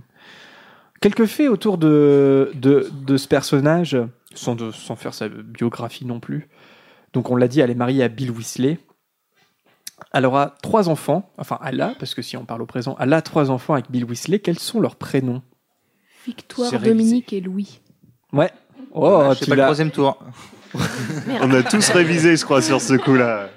D'ailleurs, Victoire qui est née euh, l'anniversaire en fait de la bataille de Poudlard. C'est un joli, jo- jolie invention de la part de J.K. Rowling. Ah oui, c'est vrai. Victoire, ouais. Euh, Ah, mais J'appuie. non, c'est pas moi, c'est c'est J.K. Rowling. Euh, elle a du sang de Vélane, effectivement, mais elle a du sang de Vélane par sa grand-mère, d'accord? Elle est pas, c'est pas une demi-Vélane, c'est sa mère qui est une demi-Vélane, sa mère qu'on voit dans les reliques de la mort au mariage de Bill et Fleur. Donc, euh, ce qui en fait euh, bah, une sorcière assez particulière, c'est vrai, qui a un pouvoir euh, un peu comme Tonks, qui va être euh, métamorphe. On dit ça, métamorphe? Voilà. En tout cas, elle a une particularité physique, Fleur de la Cour. Est-ce que vous connaissez son nom entier? C'est quoi son deuxième prénom? Isabelle. Isabelle. Histoire d'accentuer bien. Et D'ailleurs, un surnom aussi, hein, Flurk. ouais, Enfin, Fleur. Ginny. Ouais. Ouais, c'est pas super sympa de sa part. En plus, c'est c'est c'est derrière son dos. C'est ça, tu vois, que, que- Ginny m'énerve là-dessus, tu vois, dans, dans, je sais, dans le Prince sans mêlée, si. je On l'a Bah tous non, dans le- fait. dans On l'a tous fait. Oui, mais Ginny n'a absolument rien d'énervant. n'empêche qu'elle assume pas, tu vois, de l'appeler Flurk. C'est-à-dire qu'elle le ferait devant elle, ça serait différent. Là, euh, c'est Hermione et Ginny qui est Molly, tu vois, un peu derrière son dos qui font ça. Mais si, Ginny, elle en rajoute quand même un peu jusqu'au bout, parce que même quand elle sort avec Harry, il y a un moment, je sais plus où il parle de Fleur et qui lui dit Oh, elle a quand même fait le tournoi des trois sorciers, c'est une grande sorcière, ou je sais pas, il fait des compliments, et là, elle lève les yeux au ciel un peu, enfin, elle le regarde de travers, il se s'empresse d'ajouter Non, mais pas autant que toi, et tout. Enfin, il se rattrape euh, en mode son petit livre parfait de comment dire des choses à une fille. euh. mais euh, non, il, elle la pousse un peu à la bouche, je trouve, des fois, Ginny, quand même. Et je lisais un commentaire qui, euh, et je suis assez d'accord avec ça, C'est par rapport à Harry, je pense. qui disait que Ginny aussi, elle, est, elle réagit à un épiderme, épiderme. Non, je vais pas dire. Je voulais dire un mot compliqué. Mais Épidermiquement. Épidermiquement, merci. À fleur de peau. À fleur de peau. Oh Bref, elle réagit. elle réagit comme as. Parce qu'en fait, Jenny, c'est la- c'est la- c'est aussi la, la- la petite protégée, c'est la seule fille de la famille. Et là, Fleur arrive, elle s'installe hein, pendant un an hein, ou un an, je sais On pas. lui retire sa place de. on lui retire sa place de, de représente, enfin, de petite protégée de la famille Weasley. Et euh, il y a cet aspect-là, je pense aussi dans, dans cette réaction épidermique de Ginny Weasley. Alors son nom entier, comme on l'a dit, c'est Fleur Isabelle de la Cour. Et en fait, pour euh, ça, ça sonne un petit peu, en tout cas, euh, si on maîtrise un petit peu le français quand on est anglophone, ça, en fait, ça signifie belle fleur de la cour. Isabelle, enfin, fleur Isabelle de la cour, belle fleur de la cour très noble. très noble et euh, très euh, effectivement Frenchy, quoi. très Frenchy ouais tu vois ce que ouais, ouais, c'est vrai Et puis je, je sais pas si c'est volontaire de la part de J.K. Rowling, même si le nom de famille est attaché, le de là quelque chose ou de en Ouais. français c'est très noble euh, comme, Ouais. euh, comme appellation. sa baguette est particulière pourquoi? Il y a un cheveu de sa grand-mère dedans, non? Exactement il y a un cheveu de Vélane celui de sa grand-mère euh, et puis elle est en bois de rose mais bon ça c'est un petit peu plus Rose, fleur, quand Ouais, même, voilà. ils appuient Ouais, ouais, ouais. vachement le truc, je trouve. Et elle mesure 23,75 cm. de quoi? Ça, avait... ça a révisé à fond. Ah non, et on arrête parce qu'on s'est fait. à sa non, non. grand-mère la baguette. On s'est fait engueuler sur le chat parce qu'on a choqué des auditeurs, donc on arrête maintenant. Plus de blagues. Voilà, Enfin- et plus d'émissions d'ailleurs, c'est terminé. le personnage est interprété par Clémence Poésie dans les films qu'est-ce que vous pensez de cette actrice et de l'adaptation au cinéma de, de ce personnage? Je m'adresse pas à Lucas Lucas non non non Euh, si bah vas-y Lucas Bien. Non, je sais pas. je- bien C'est une actrice que je connais pas particulièrement dans les films, elle m'a pas marqué, mais c'est pas elle qui m'a pas marqué en fait, c'est les films. Euh, sinon, j'aime beaucoup son nom. Voilà, Clémence Poésie, je trouve ça très Ah oui, joli. J'ai que ça qu'à dire. Il n'y a pas que le nom qui est très beau aussi. hein. L'actrice est Oui, particulièrement non, jolie. effectivement, elle est, elle est très jolie, mais à part Ah ça. oui, oui. Non, mais moi je la trouve très très bien. Euh, Après, c'est une actrice que j'aime bien déjà de base. Euh, Je trouve qu'elle a peut-être pas, pour le coup, je l'ai jamais vue dans les films jouer un côté hautain.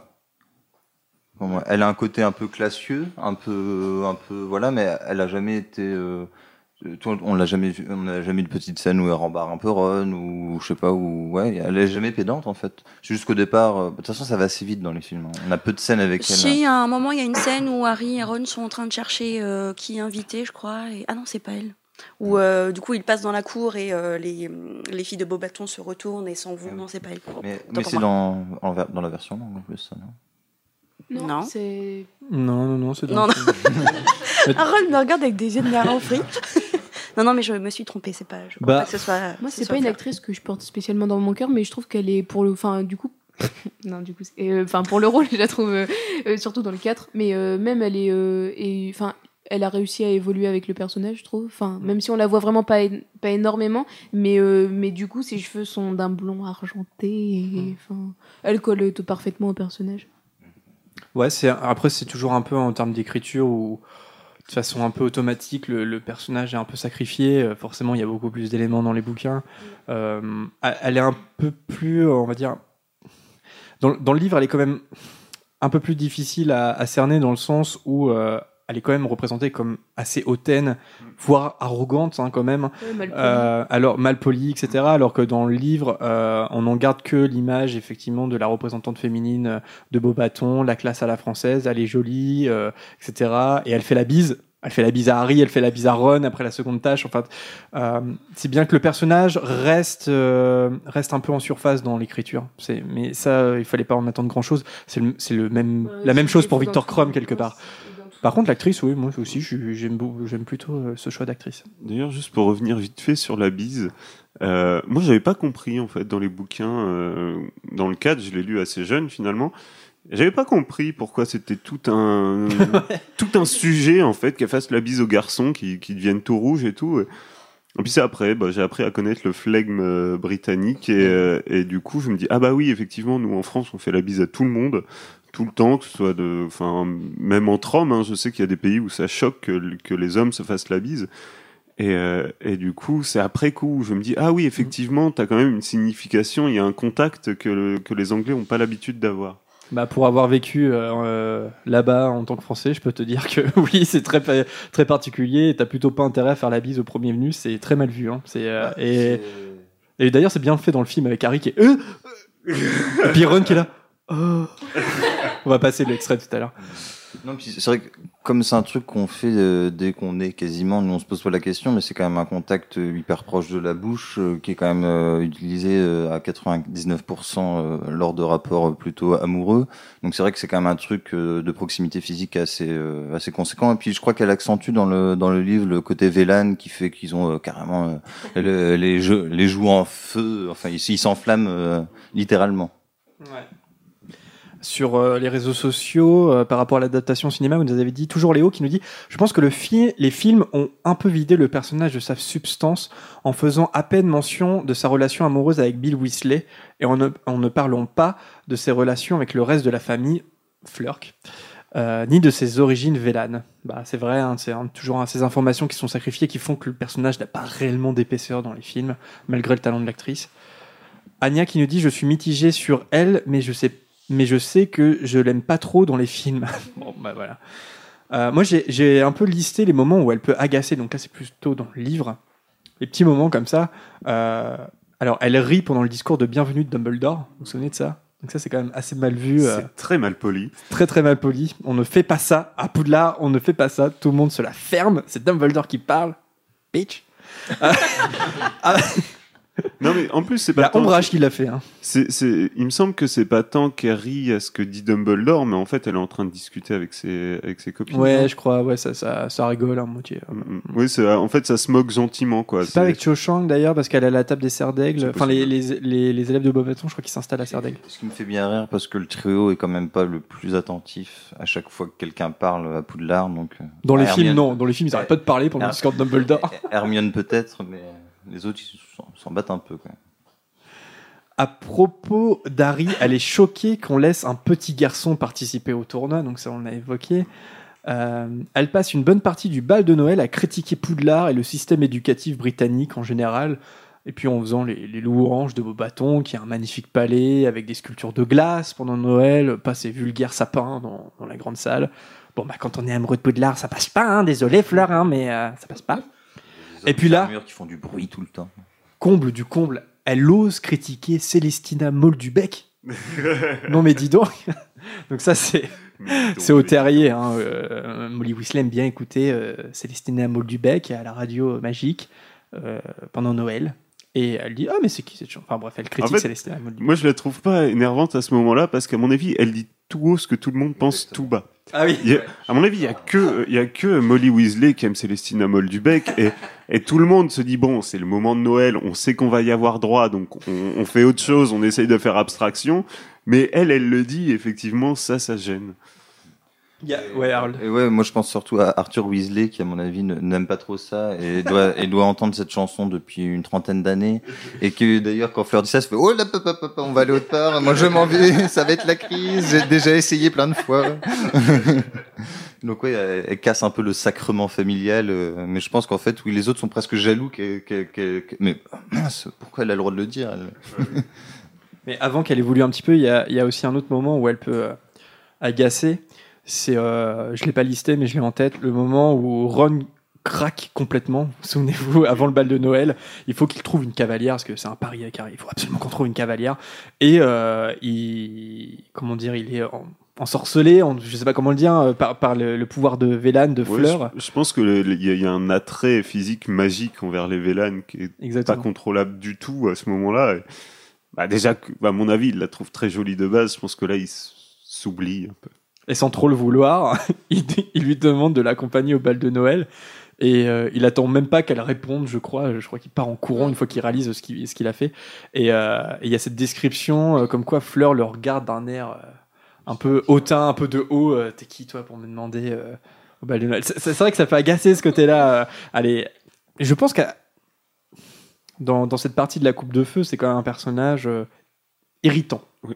Bah, c'est d'autant plus agaçant que, à mon avis, enfin, elle est parfaitement consciente euh, de ce qu'elle est, que voilà, que elle est très attirante et qu'en plus il y a son côté Vélane. Je la trouve pas très fair-play là-dessus. Elle, elle pourrait un petit peu brosser le truc en disant bon bah euh, oui ça ça, ça m'arrive tout le temps. Il y a un moment. euh, Je peux pas trop leur en vouloir au gars. C'est euh, en plus il a pas été méchant, il a pas été déplacé ni rien. Donc euh, ouais c'est vrai que là-dessus je la trouve un petit peu limite. Mais Je trouve qu'elle a justement elle a du caractère. Enfin, si 20, perso- 20 garçons viennent la voir tous les jours, euh, au bout d'un moment, voilà, c'est. Enfin, elle a un côté hautain, mais elle a un Mhm. côté aussi, voilà, j'ai du caractère, euh, je dis euh, ce que j'ai envie de dire. Ouais. Ah, Il y a Maoul sur le chat qui nous dit à ce moment elle tente de séduire Diggory et c'est Ouais. Ron qui prend le pouvoir en pleine face car il passe à ses côtés. C'est vrai. Ah oui, d'accord. Ok, ouais, ça. ouais, ouais. Cimère. Et euh, moi, je trouve que c'est assez intéressant tous ces trucs-là, parce qu'en en filigrane, t'as Rowling qui, quand même, euh, je trouve, euh, détaille le fait que c'est important de s'intéresser aux gens autrement que pour leur physique, et c'est surtout caractérisé par Hermione, qui est un peu folle parce que euh, ça fait euh, quatre ans euh, qu'elle connaît Ron, et qui ne pense même pas euh, à un seul moment pouvoir lui demander, et une fille qu'il a vue euh, deux fois dans sa vie, euh, quelques heures, juste parce qu'elle est très belle, il va absolument sortir au bal avec. Et ça, je trouve ça assez euh, intéressant, assez fin de sa part, de mettre ça dans un livre euh, quand même pour enfants, de, de juste dire, bah, peut-être que c'est bien aussi d'aller avec quelqu'un que tu connais euh, avant de quelqu'un que tu trouves beau. Quoi. Ouais. Eh bien, je vous propose, comme on l'a annoncé en début d'émission, une petite pause musicale. Euh, donc cette fois, on va vous faire découvrir. Donc Harold, tu es content parce que c'est enfin la révélation. donc cette fois, ce sera le groupe de Wizard Rock Tonks and the Horrors. Donc c'est un groupe fondé par la chanteuse euh, américaine Steph Anderson et euh, je trouvais pas de musique liée à Fleur de la Cour, du coup j'ai pris une musique un peu générale qui est, que j'aime beaucoup, qui est assez euh, on peut danser dessus, etc., qui s'appelle Welcome to Hogwarts. Bienvenue à Poudlard. Donc petite euh, musique, petite pause musicale et on se retrouve juste après.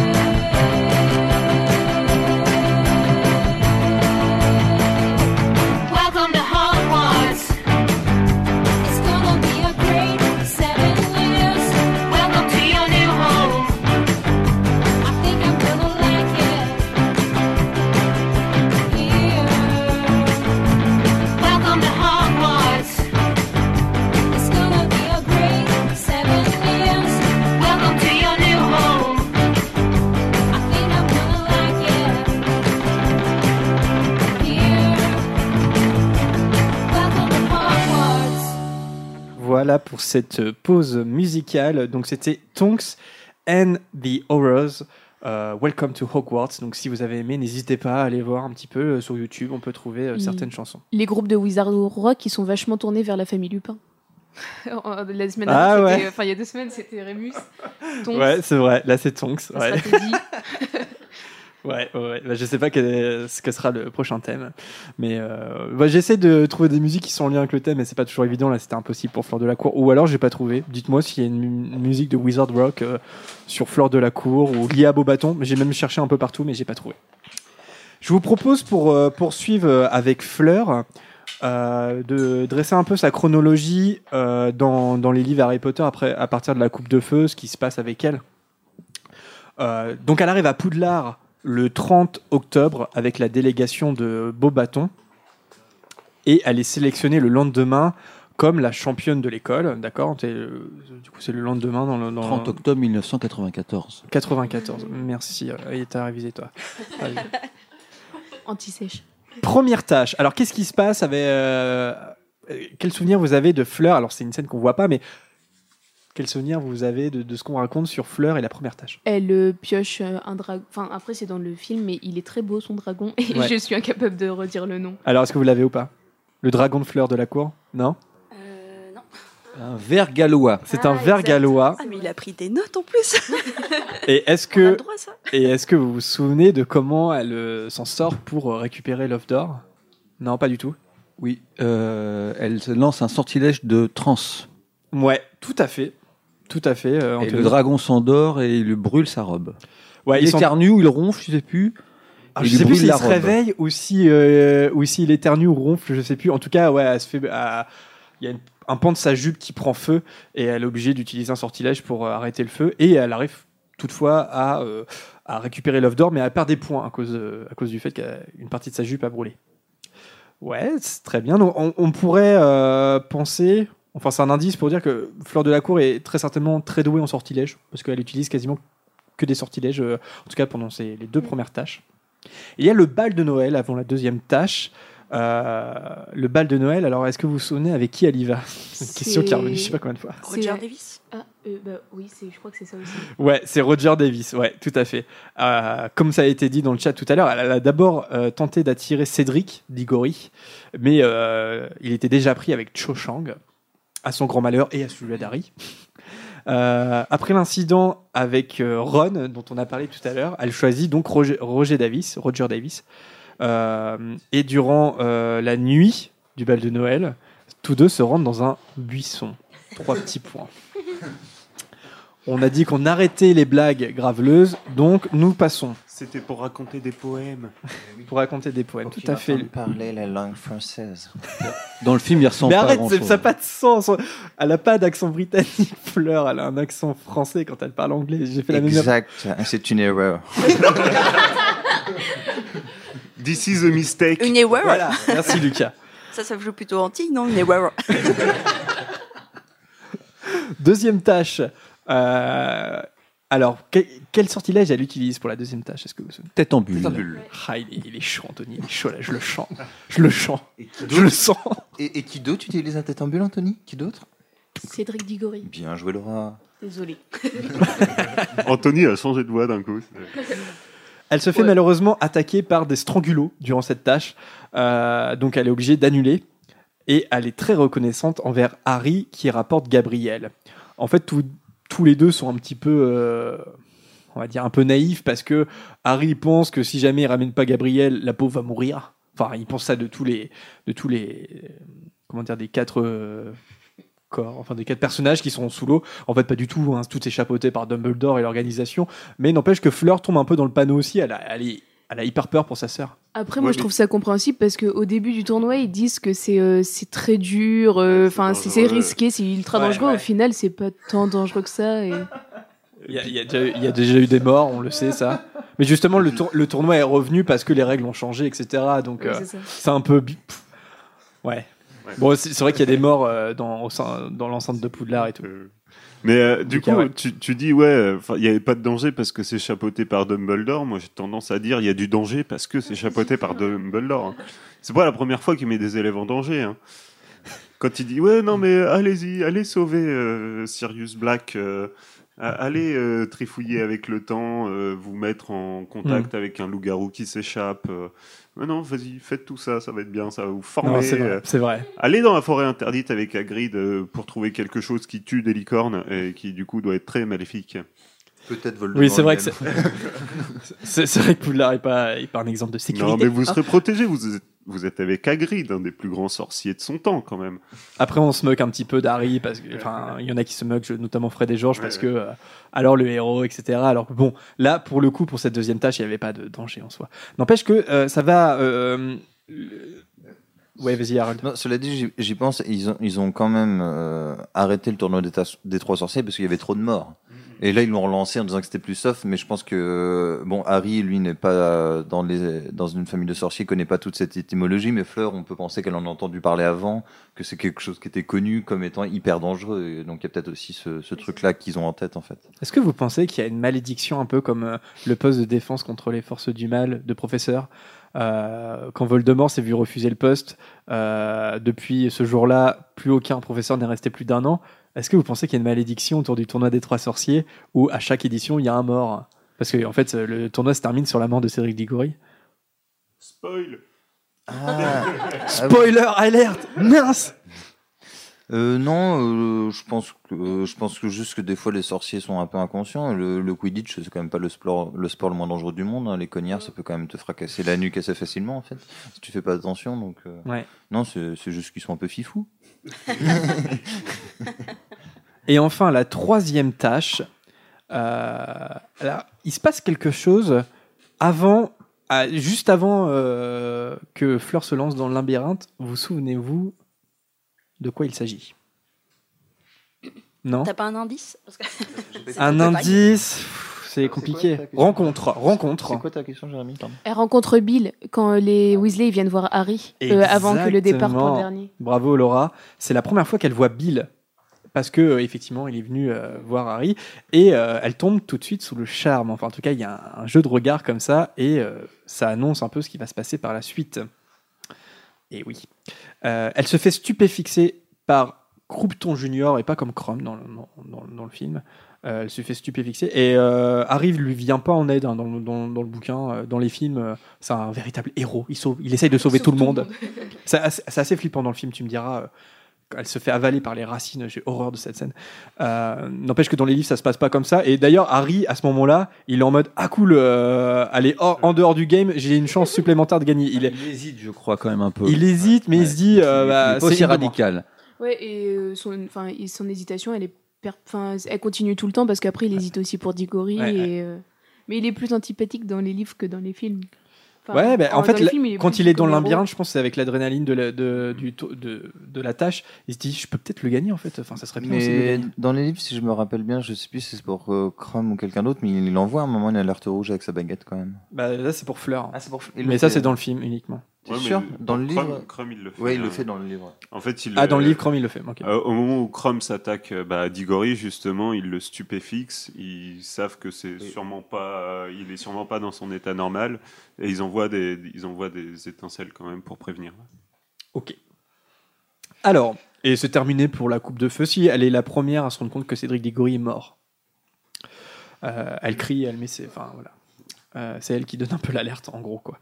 Euh, après le tournoi des trois sorciers, donc Fleur, elle travaille, elle reste en Angleterre. Qu'est-ce qu'elle fait?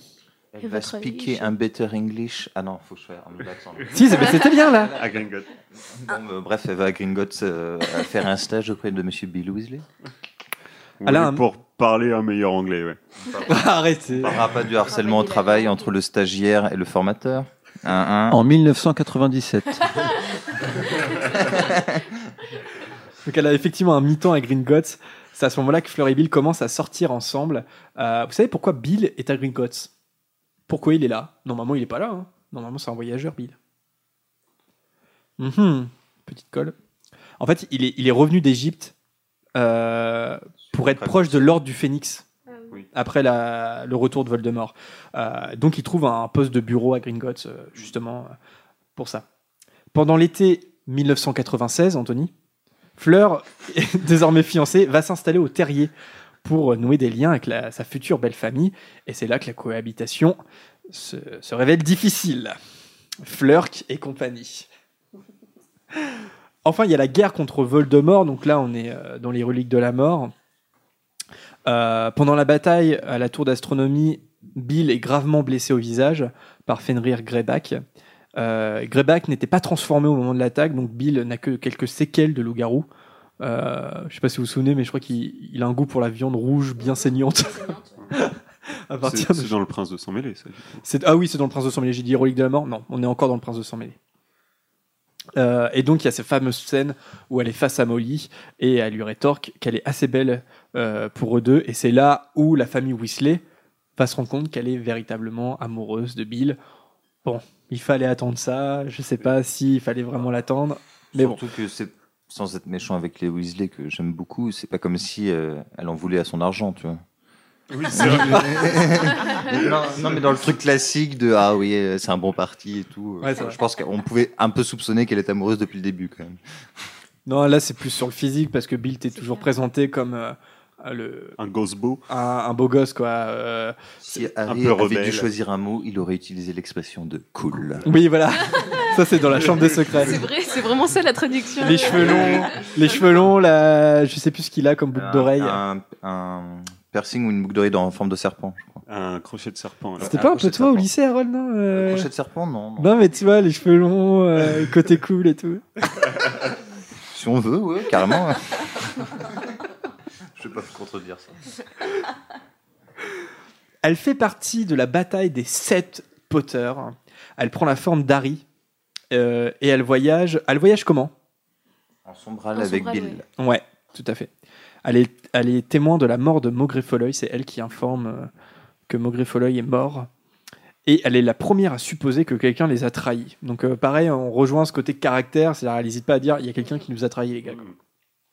Ouais, mais c'est ça qui est intéressant avec le personnage, c'est comme elle a moins d'affect, elle va plus euh, direct dans le sujet des choses. Et finalement, en tant que guerre, c'est plutôt efficace. Au mariage, de, au, ma- au mariage avec Bill, euh, la nouvelle tombe que Scrimgeour est mort et que le ministère est tombé. Donc, euh, en mode mariage ruiné, merci bien. Hein Par contre, elle reste, elle reste bien fidèle parce qu'elle est interrogée par les mangements. Est-ce que Harry était là? Est-ce que Harry était là? On peut imaginer un petit peu de torture, je sais pas. Et en tout cas, euh, elle ne flanchera pas et ne révélera rien. Après l'évasion du manoir des Malfeuilles, elle accueille à la chaumière au coquillage Harry, Ron, Hermione. Il y a aussi Dean Thomas, Luna, Ollivander et Gripsec. Donc elle accueille énormément de monde quand même avec Bill euh, chez elle. Elle n'hésite pas un seul moment, même si elle n'aime pas euh, vraiment Gripsec. Voilà, mais elle accepte hein, le truc hein, pour Harry.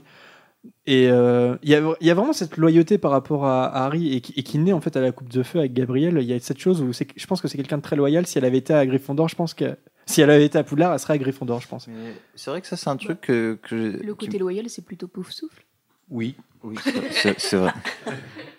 laissons, des laissons des choses au pouf souffle. Ils ont au moins ça. Non, t'as raison, ouais. Mais euh, Je la mettrais à Gryffondor, mais t'as raison que loyal, c'est pour souffle. et- Ouais, ouais. Un, Oui, truc même, que j'ai ses amis. que j'ai trouvé un peu dommage, mais parce- enfin dommage, que j'aurais bien aimé dans les livres, c'est qu'il y ait une relation épistolaire un peu plus forte entre Crumb, Fleur et Harry. Parce que le, finalement, le fait que Crumb vienne à son mariage, on se dit que c'est quelqu'un d'important pour elle, comme Harry l'est pour elle, et qu'il y a un, un peu un lien qui unit ces trois champions, et, et on peut, on peut s'imaginer qu'en- qu'ils restent en contact, quoi. Ce que Harry ne fait pas, méchant. D'ailleurs, Fleur n'invite pas Cédric Diggory sous prétexte qu'il est mort. Je trouve cette excuse un peu limite. Excusez-moi. Ça, c'est pour tous ceux qui ont voté Cédric Diggory dans le sondage. Alors, Moi, perso, j'ai pas trouvé ça drôle. hein. On ne rigole pas de la mort des gens, enfin. elle participe à la bataille de Poudlard. Et on peut supposer qu'elle assiste aussi à la mort de Voldemort, même si euh, c'est pas écrit. euh, Oh, spoiler alerte Voldemort meurt, oui, à la fin.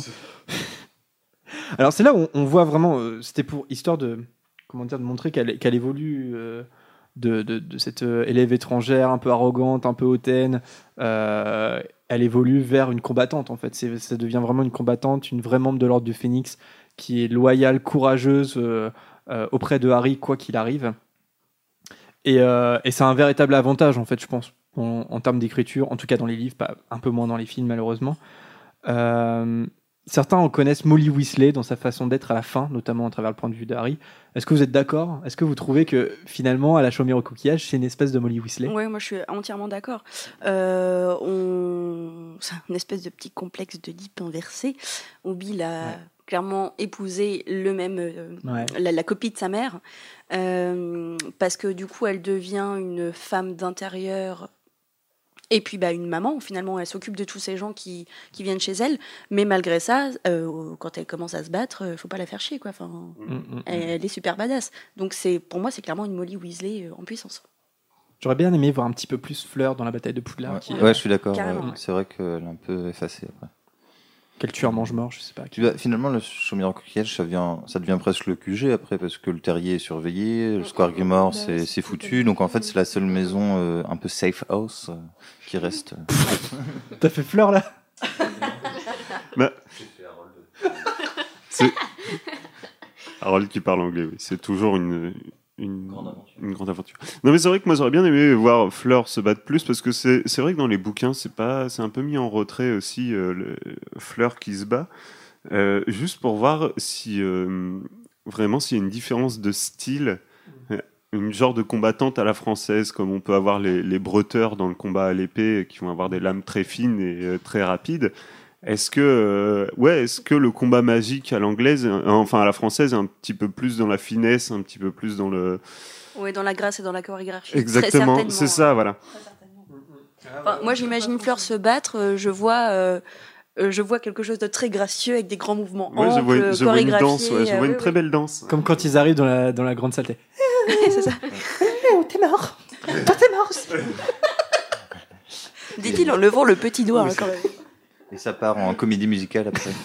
Un F pour fleur, un L, un E, un U. Moi, je- un justement, L. je le, euh, comme ce qu'on dit par rapport à Molly, je la vois pas du tout dans une chorégraphie où, pour moi, elle est, euh, enfin, elle est très précise et elle va direct au truc et. euh, Merci de briser nos rêves. Bah.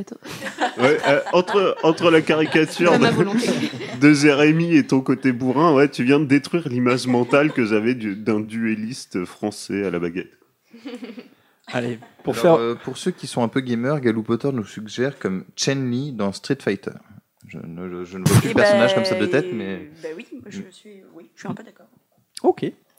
Alors, pour faire honneur à- au merveilleux accent d'Harold en anglais, je vous propose un extrait de La Coupe de Feu où on, on entend euh, eh bien, un petit peu de français avec Clémence Poésie. Euh, J'ai choisi l'extrait justement de la deuxième tâche où Harry euh, revient avec euh, Gabriel. Donc Oui. ça, c'est très court. Oui, euh, Du Laura coup, l'extrait est en anglais. L'extrait est en anglais, donc c'est de la VO. Voilà. Donc, Wow. euh, parce qu'on passe souvent de la VF. D'ailleurs, La on- VO sur les ondes du podcast. on a passé le trailer tout à l'heure en VF. Bon, bah, parce que voilà, euh, on passe les VF. Mais là, pour le coup, là, on passe le- la VO. Donc, c'est un extrait de la Coupe de Feu avec le fameux Merci de Ron. Vous vous souvenez ou pas? C'est un accent anglais ou- Euh, Ouais, c'est Ouais. mon imitation de, de Ron, en tout cas. on écoute ça. All right. All right, Tashi. Go get him another towel. I want all the judges over here now. You saved her even though she wasn't yours to save. My little sister. Thank you. And you, you helped. Well, yeah, a bit. Gabrielle, ma belle, viens. Merci. Hurry! Come on, ow! Are you alright? You must be freezing. Bon, je viens de me rendre compte qu'on nous entend pas depuis tout à l'heure. Il avait pas ouvert le micro. Ouais. Non, en fait, là, ça fait deux minutes qu'on parle dans le vide, excusez-nous. Désolé. Tu- Il y a eu un gros blanc. Je le refais depuis le départ, du coup. Ouais, on se re- alors, Je trouvais que cette émission se passait beaucoup trop bien. on se refait. Alors, qu'est-ce qu'on a dit c'est, euh, qu'on a dit Merci comme l'accent Harold, non pas Ah oui, alors, voilà, je trouve, euh, en gros, je trouvais que Fleur parlait un petit peu euh, comme Harold. Non, non, mais c'est voilà, on disait que Clémence Poésie euh, est, euh, était est française, d'accord, mais qu'elle parle de façon excellente euh, l'anglais, et là, elle force son accent en fait. hein, Elle est née pour, à Meudon, Meudon, c'est où? Dans le nord de la France. D'accord, donc elle n'est pas belge. D'accord, très bien. Désolé hein, pour les auditeurs en direct. En Euh, plus, en podcast, ça ne change rien. chat, euh, personne ne le lisait. mais vu qu'il y a un décalage, en fait, Ben la oui. première personne qui a dit c'est normal que j'entende plus rien, en fait, on s'est rendu compte à ce moment-là que. non, je m'en suis rendu compte assez vite.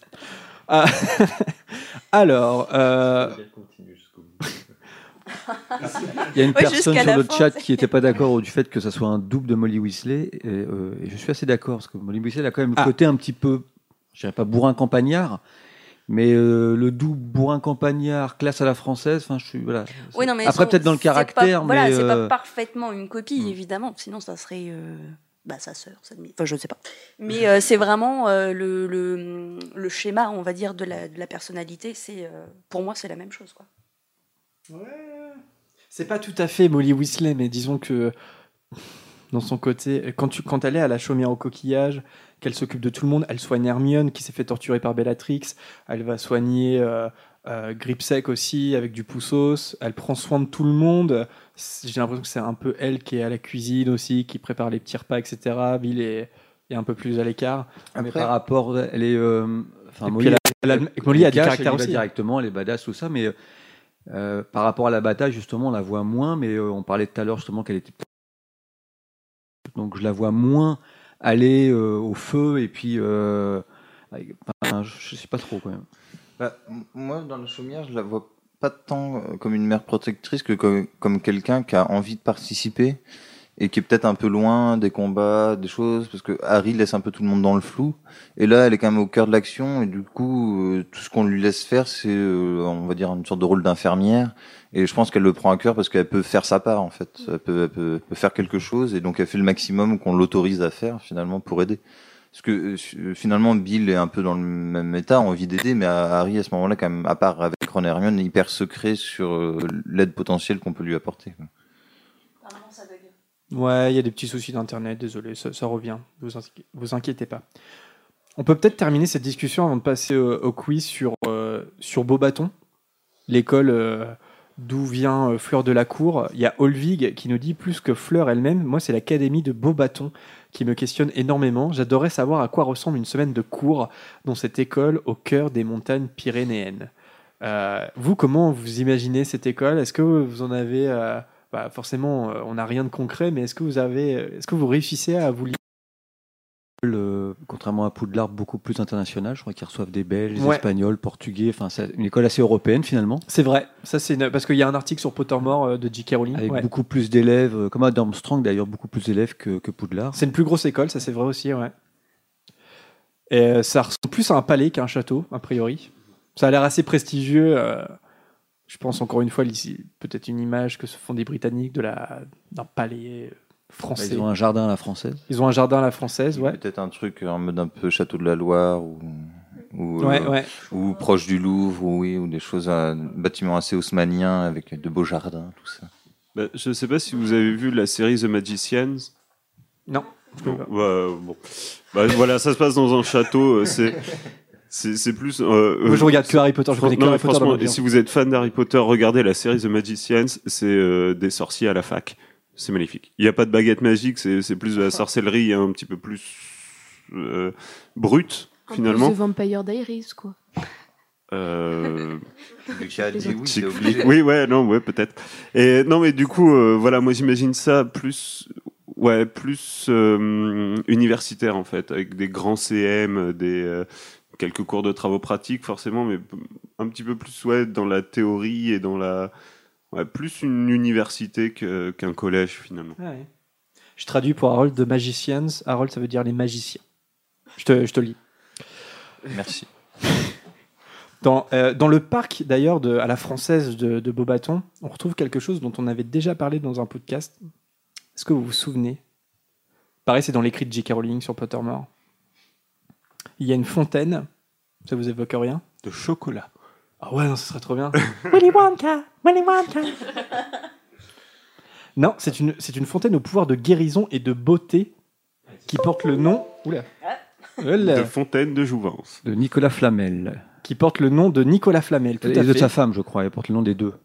Euh, alors là, bah, je pense que ça porte le nom de Flamel en fait, tout Une sorte simplement. de- Les de- deux ont subventionné en partie euh, Une sorte de Marie l'école de Pierre- Beaubaton. de Pierre et Marie Curie, euh, magicien, quoi, sorcier. Ouais. Sauf, sorcerer. sauf que Pierre et Marie Curie, euh, ce qu'on- c'est c'est une piscine de plutonium qu'on a en France. Voilà. Alors dites-nous dans les commentaires si tout se passe bien. Mon, le, le, le PC a un petit peu bugué. Euh, là, je- normalement, ça, tout va bien. Euh, Qu'est-ce qu'on n'a pas dit? Le blason de Beaubaton. C'est deux baguettes d'or qui lancent. Bon, continue, continue. Je pense que c'est bon. Deux baguettes d'or qui lancent des, euh, des étincelles ou je sais Des étoiles. Des étoiles. Des étoiles, ouais, tout à fait. Euh, je crois que dans le film, ils ont utilisé euh, quelque chose de différent. Euh, c'est pas, euh, c'est pas exactement le même, euh, le même logo.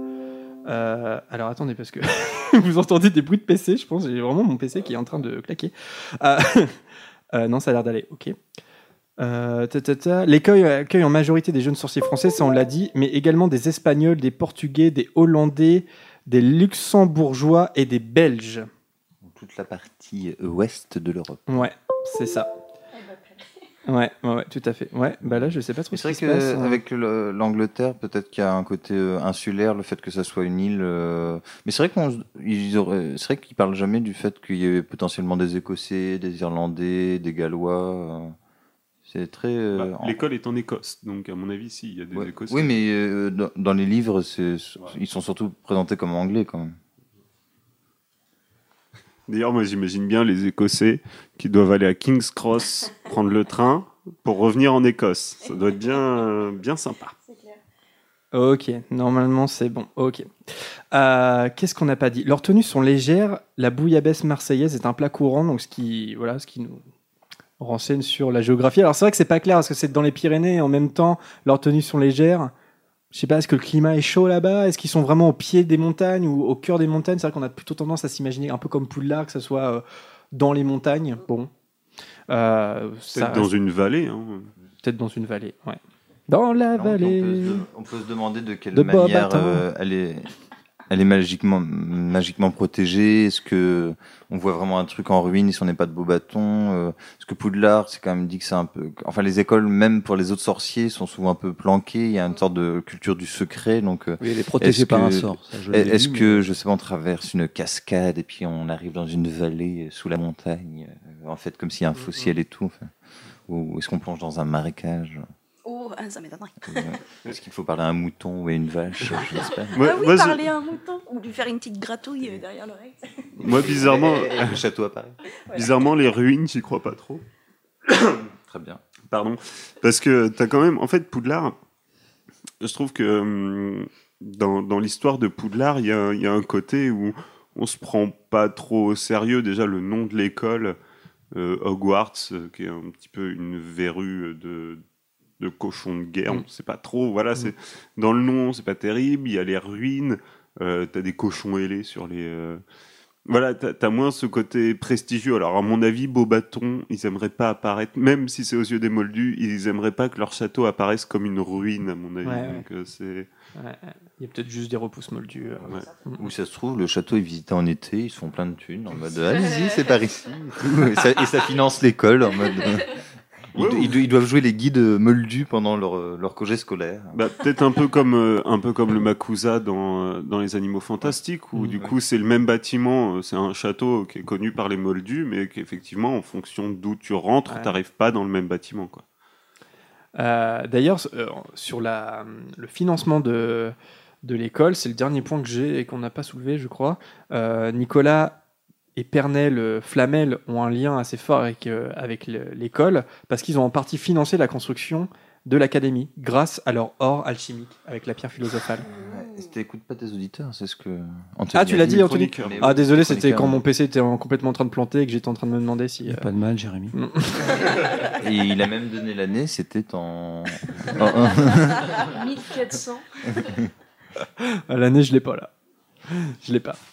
Est-ce qu'on a, on a fait le tour? Certainement que non, mais est-ce que quelqu'un veut, veut ajouter autre chose sur Fleur de la Cour, sur Beau Bâton, sur les tenues légères, pas désagréables à regarder des élèves de Beau Bâton dans les films Ah si, on n'en a pas parlé de, de ça, mais euh, vas-y, Le Harold. seul détail, c'est euh, le défaut des films, c'est qu'ils ont choisi euh, dans les films que Demonstrant mettait une école de Voilà. garçons et Beaubaton une école de filles, ce qui est totalement faux, puisqu'il y a des, il y a à la fois des filles et des garçons dans les deux écoles qui arrivent dans les livres. C'est hyper, hyper bizarre comme choix, je sais pas. C'est c'est un côté identification, je Ouais, pense. je- Il y avait le côté raffiné français, on met des filles, et puis le côté un peu brut, dur. C'était pas très très fin. Et à côté viril, c'est les garçons, ils viennent du froid, et les filles, elles sont Ouais. légères, elles viennent de France, gna, gna, gna, elles Ah, sont belles. ouais.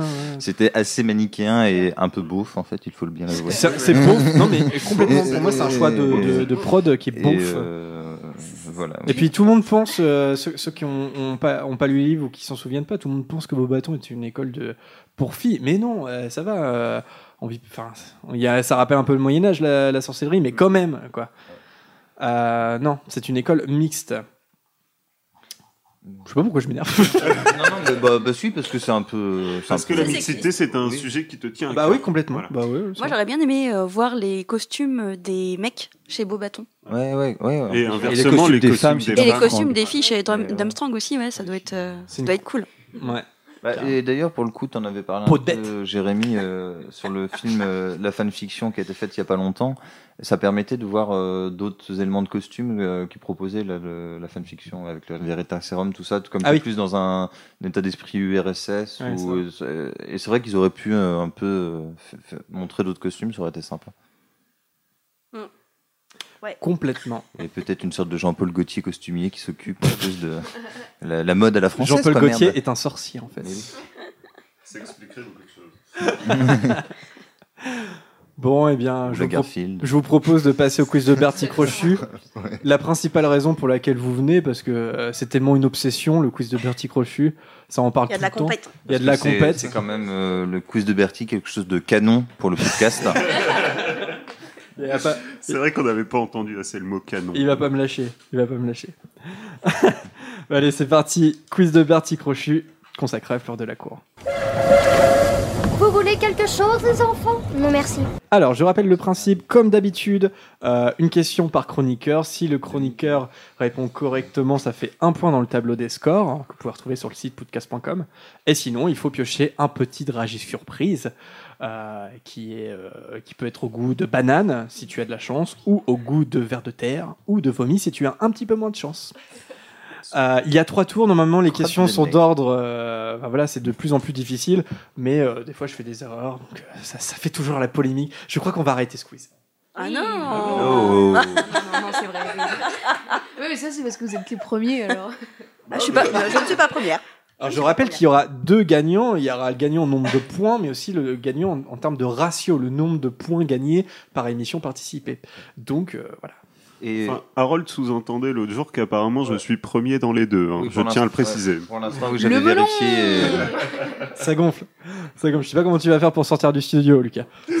Bah si, N'oubliez si, si, il pas, va, il sortir, mais en je vais le début- pousser en dans l'escalier. En début d'émission, il y aura une question pour vous aussi dans le chat pour gagner un marque-page. Roll dans la la Dobby l'elfe mo- modérateur en force. Tout à fait. À la fin du troisième tour, on vous fait gagner un marque-page de la boutique Joli Motif. Restez connected. Ou comme dirait Fleur Fleur de la Cour, connected. Mais c'est insensé, Jérémy Un petit récapitulatif des points, Vanessa? Ah oui, pardon, j'étais en train de lire le chat. Euh, alors, on a Lucas avec 26 points en première place, moi-même en deuxième avec 22 points. Ensuite, Harold avec 21 points qui me talonne, j'ai peur. Ensuite, on a Alice avec 17 points, Margot et Camille et Laura à 9 points. Zoé, Suzanne, Prune à 8 points, Adrien 5 points, Marianne 4 points et Anthony 2 points. Ok. Alors, prom- Je viens d'arriver. Bouh, oh, il est trop nul, lui. Il est trop nul. Harold. tu es prêt, Harold? Le premier tour. De quelle nationalité Fleur est-elle Mais non. T'es sérieux? Bah c'est le premier tour, mais oui, c'est pour avoir des Eh points. ben, Eh, vous avez pas encore euh, compris, sans déconner. Franco-belge Eh ben non, tu pourras rattraper. Et C'est comme ça. Non, française. Les françaises, tout à fait. Lucas, à quel frère Weasley Fleur se marie-t-il? Bill. Bill. Anthony. De quelle créature Fleur partage-t-elle son sang? Vélan. Vélan, très bien. Laura. De quel tournoi Fleur est-elle l'un des quatre participants Le tournoi des trois sorciers. Bien. Zoé. De quel... Quoi? J'ai ralenti un peu parce qu'au chat, ils en sont à française. Bon, je vais vite sur le premier tour. C'est un peu comme question pour... euh, non, question pour un million, là. C'est... euh, tata. Pour un champion. Pour- non. Qui veut gagner des millions Je n'ai pas la télé est synchro à chaque fois? Zoé. Euh, de quelle école Fleur euh, fait-elle partie Beau bâton. Beau bâton. Et enfin, euh, Vanessa, qui est la directrice de l'école Beau bâton Mm, Maxime Olympe. Maxime, Olympe, Olympe, Maxime, bonne réponse. Et pour le chat, j'ai une question à proposition. Attention. Quelle phrase Fleur utilise-t-elle de façon récurrente dans la coupe de feu? Première proposition, c'est insensé. Deuxième proposition, peu cher. Ou troisième proposition, ici c'est Paris. On va attendre la bonne réponse quand même. Pas inspiré sur celle-là? Non, je sais pas. Alizé, toujours. Alizé, c'est insensé. Eh bien non, c'était peu cher. peu cher. D'où la oui. bouillabaisse. C'était pas Mazette. Mazette, ah oui, j'aurais pu mettre West ça. Gros Si, si. Stop, ouais. Deuxième tour. Ok. Je pense que comme on a beaucoup parlé pendant l'émission, c'est beaucoup de trucs qu'on a évoqués hein, dans l'émission. Mais n'empêche qu'il faut s'en souvenir si on n'est pas à jour. Harold, comment s'appellent les trois enfants de Fleur et Bill? J'en étais sûr. Heureusement que j'ai demandé à Lucas juste avant le quiz. Parce que Victoire, c'était bon, mais je n'avais plus Louis et Dominique. Donc oui, c'est bien ça. Oui, oui, pardon, c'est bien ça. Bravo, Harold. Merci Lucas, merci Lucas. Lucas. Oui, Quel- si là je me plante, je m'en voudrais. Non, non, oh, pff. Normalement, on l'a dit. Oui, non, c'est bon. Quel surnom Ginny donne-t-elle à Fleur? Flurk. Flurk. C'est flame en anglais. Petite anecdote. Anthony. Quel est le nom de la maison dans laquelle Fleur et Bill emménagent après leur mariage? Euh, la chaumière au coquillage. Bonne réponse. Laura. Oui. Quelle actrice interprète Fleur au cinéma Clémence Poésie. Oui, bonne réponse. Euh, J'aurais j'aurais dû la mettre sur le cas. Non, mais ça, ça je le savais. Parce que je, m- je- je pensais que ça allait me tomber dessus. Et du coup, c'est la première fois de ma vie que je révise avant de venir à un podcast. Voilà. J'aurais pu en faire exprès. L'autre, comment il se la pète là Tellement. Mais non, mais c'est vrai, d'habitude, d'habitude, je viens comme ça, comme un paysan, mais là, là, j'avais révisé. Voilà. Zoé. Oui. Comment s'appelle la sœur de Fleur Gabriel. Gabrielle. Très bien, ce qui a inspiré la fameuse chanson de Johnny. Ah, j'ai cru qu'on allait avoir une super anecdote. mais c'est pas vrai. Reste une piste, pardon. Euh, Vanessa. Euh, question en proposition. Qu- Quand Fleur et Bill se marient-ils? Se marient-ils le 1er août 96 Se marient-ils le 1er août 97 Ou se marient-ils le 1er août 98 1er août 97. Anthony? 98. Eh bien non, c'était 97. Tu t'es complètement planté, Anthony. Je suis extrêmement déçu. Putain, à un an près, c'était pendant la Coupe du Monde, quoi. Oui, parce que le 1er août 98, on était Putain, la tous en train de faire bataille de la Poudlard, fête. en fait. Waouh. La bataille, ouais. Pendant la bataille de Poudlard, la France jouait son titre face au Brésil. quoi. Non, parce que c'était euh, le 2 mai. Non, c'était Ah ouais, en mai. ouais, ok, bon. Mais euh, après, pour fêter, pour fêter, pour fêter la défaite de Voldemort, euh, il y a- en plus, il y avait euh, la Coupe du Monde 98. Merci, merci Thierry Henry. dans le chat, dans le film La Coupe de Feu. Donc c'est pour le chat. Attention, ne répondez pas. Qui dit à propos de Fleur, elle est autant fragile et délicate que moi. Dans le film La Coupe de Feu, qui dit à propos de Fleur, elle est autant fragile et délicate que moi. Qui l'a Vanessa Ah, Lucas, tu l'as pas Déjà, déjà la syntaxe, c'est pas correct. Ah, pourquoi j'ai... Elle est autant fragile et Elle est aussi fragile et délicate. Ah que oui, moi. peut-être, c'est peut-être ça qui dit. hein. C'est peut-être moi qui me suis planté. Ah oui, exact. Donc c'est euh, Anna qui a la bonne réponse la première. Foleuil. Ouais, Camille, Marine, Salomé, Miss Poudlard, Féozard, Sniffle, tout ça. Bravo à tous. Bah, heureusement, c'est c'est pas tombé enfin sur moi. c'est Maugré Foleuil, oui et non.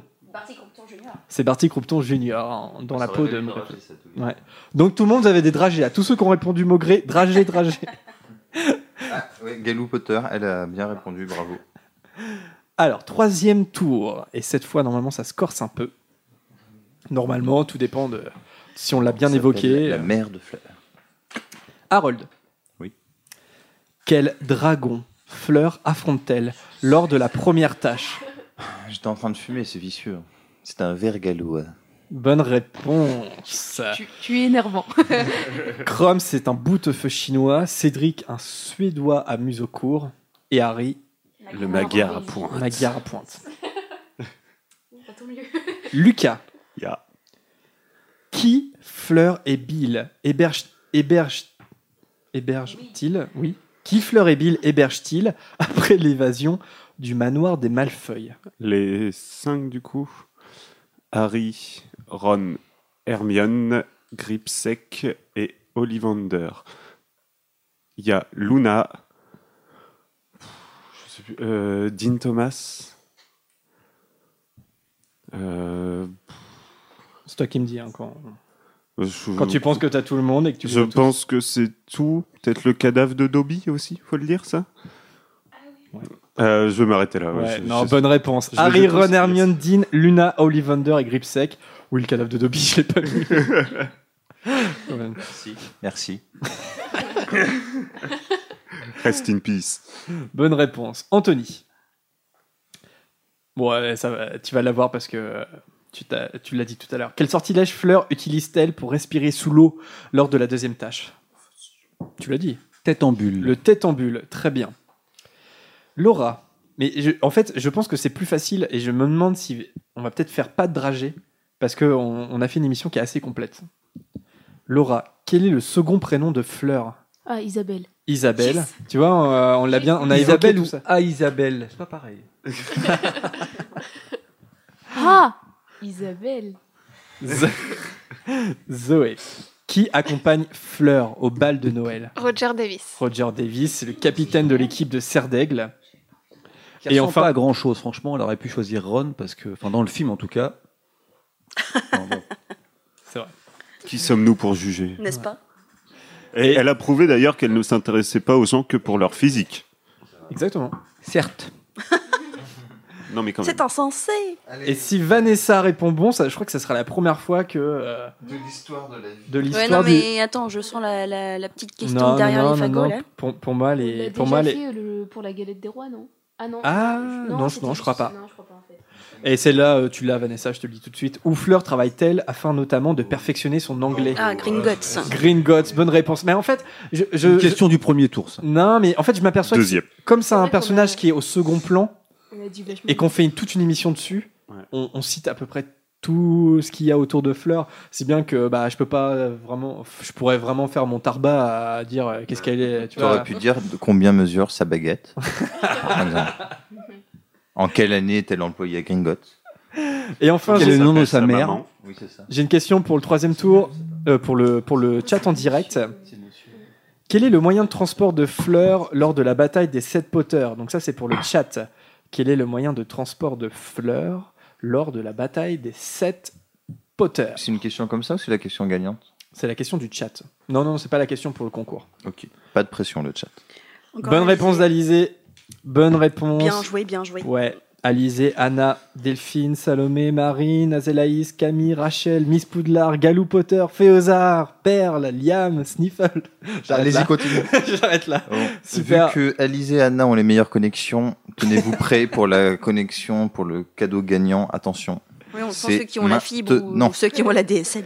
On va lancer le concours et en attendant que le, le truc se fasse, on va après on fera un le, le récapitulatif, récapitulatif des points. Bah, faut Donc- juste rajouter 3 points à tout le monde. Ouais, c'est vrai. Ouais, mais Alors- Anthony arrive au même niveau qu'Adrien et ça, c'est beau. Oui.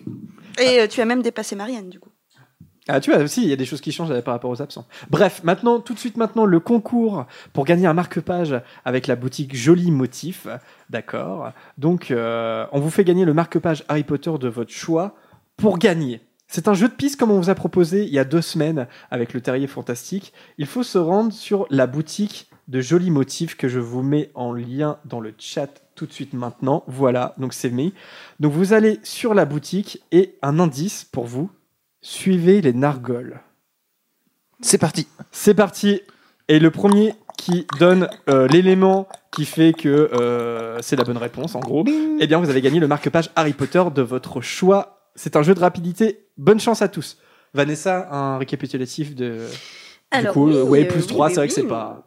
Bah oui, voilà. Peut-être avec tout le monde, je sais pas si t'as tout le monde. J'ai tout le monde. Bah, euh, même les absents. Oui, oui, oui, tout à fait. J'ai tout ça, j'ai tout ça. Euh, le cas donc qui est premier avec 29 points, je suis deuxième avec 25 points. Harold me talonne toujours d'un point du coup, logique avec 24 points.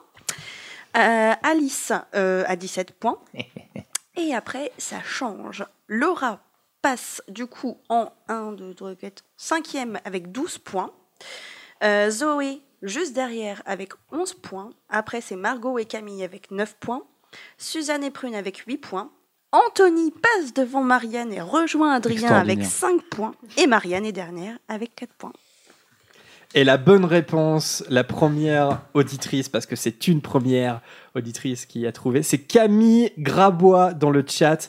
Bois de, véla, bois de rose pardon, et Vélane, c'est les deux éléments qui constituent euh, la baguette magique de Fleur. Et donc, suivez les nargoles, il fallait aller sur la, euh, la- l'article du marque-page Luna Lovegood. Et c'était dans, la question était dans la description de, de l'article. Petit jeu de piste. Merci Alizé et Anna, je viens de perdre 100 euros en pariant sur vous. Eh ouais, désolé pour Azélaïs, Delphine. Euh, ouais, vous deux, vous tu avez. avais misé sur le mauvais sombral. Oh, joli. Oh, t'as des courses de carrément. tu vois que dalle, mais faut parier. Oui, là Vas-y, vas-y Tu vois juste les petits dossards qui courent comme ça. Putain, je vois rien. Ah Si, moi je le vois parce que Tati, elle est morte.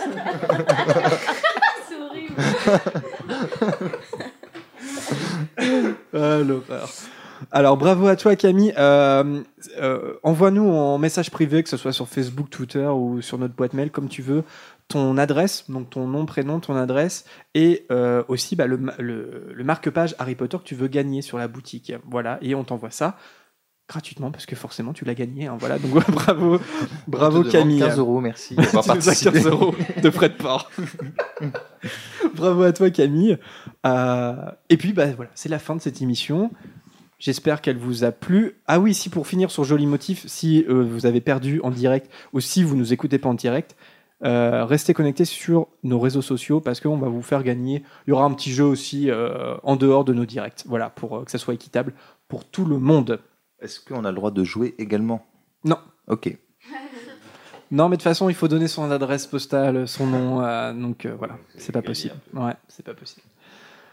Eh bien, je ne sais pas si ça vous a plu cette émission à vous, en tout cas, euh, les amis. Euh, ça faisait plaisir de faire un épisode sur un personnage. Ça faisait quelques temps qu'on ne l'avait pas fait.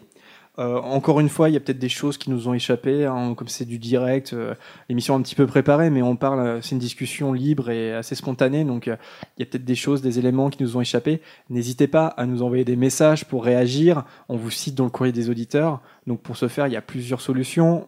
On a une page Facebook, on a un compte Twitter. euh, donc le podcast à chaque fois, hein, vous nous trouvez assez facilement, ou directement sur notre euh, euh, site internet podcast.com. Et eh bien, on va se retrouver dans deux semaines pour un nouvel épisode. On se quitte sur une musique de la bande originale comme d'habitude. Cette fois, ça sera Foreign Visitors Arrive par Patrick Dull pour la Coupe de Feu. Vous savez, ce moment où les, délégations de Bobaton et d'Armstrong arrivent. Donc je crois que ça se fait le jour de la rentrée dans le film. Euh, dans le film, ils sont dans le Polar Express et pouf Ouais, voilà, c'est ça, c'est direct. En tout cas, c'est cette efficace. musique de Patrick Doyle qu'on entend tout de suite. Euh, à dans deux semaines, les amis. J'espère que vous avez aimé cette émission. N'hésitez pas à réagir. À très vite. D'ici là, portez-vous bien. Bisous. À bientôt. Salut. C'est insensé.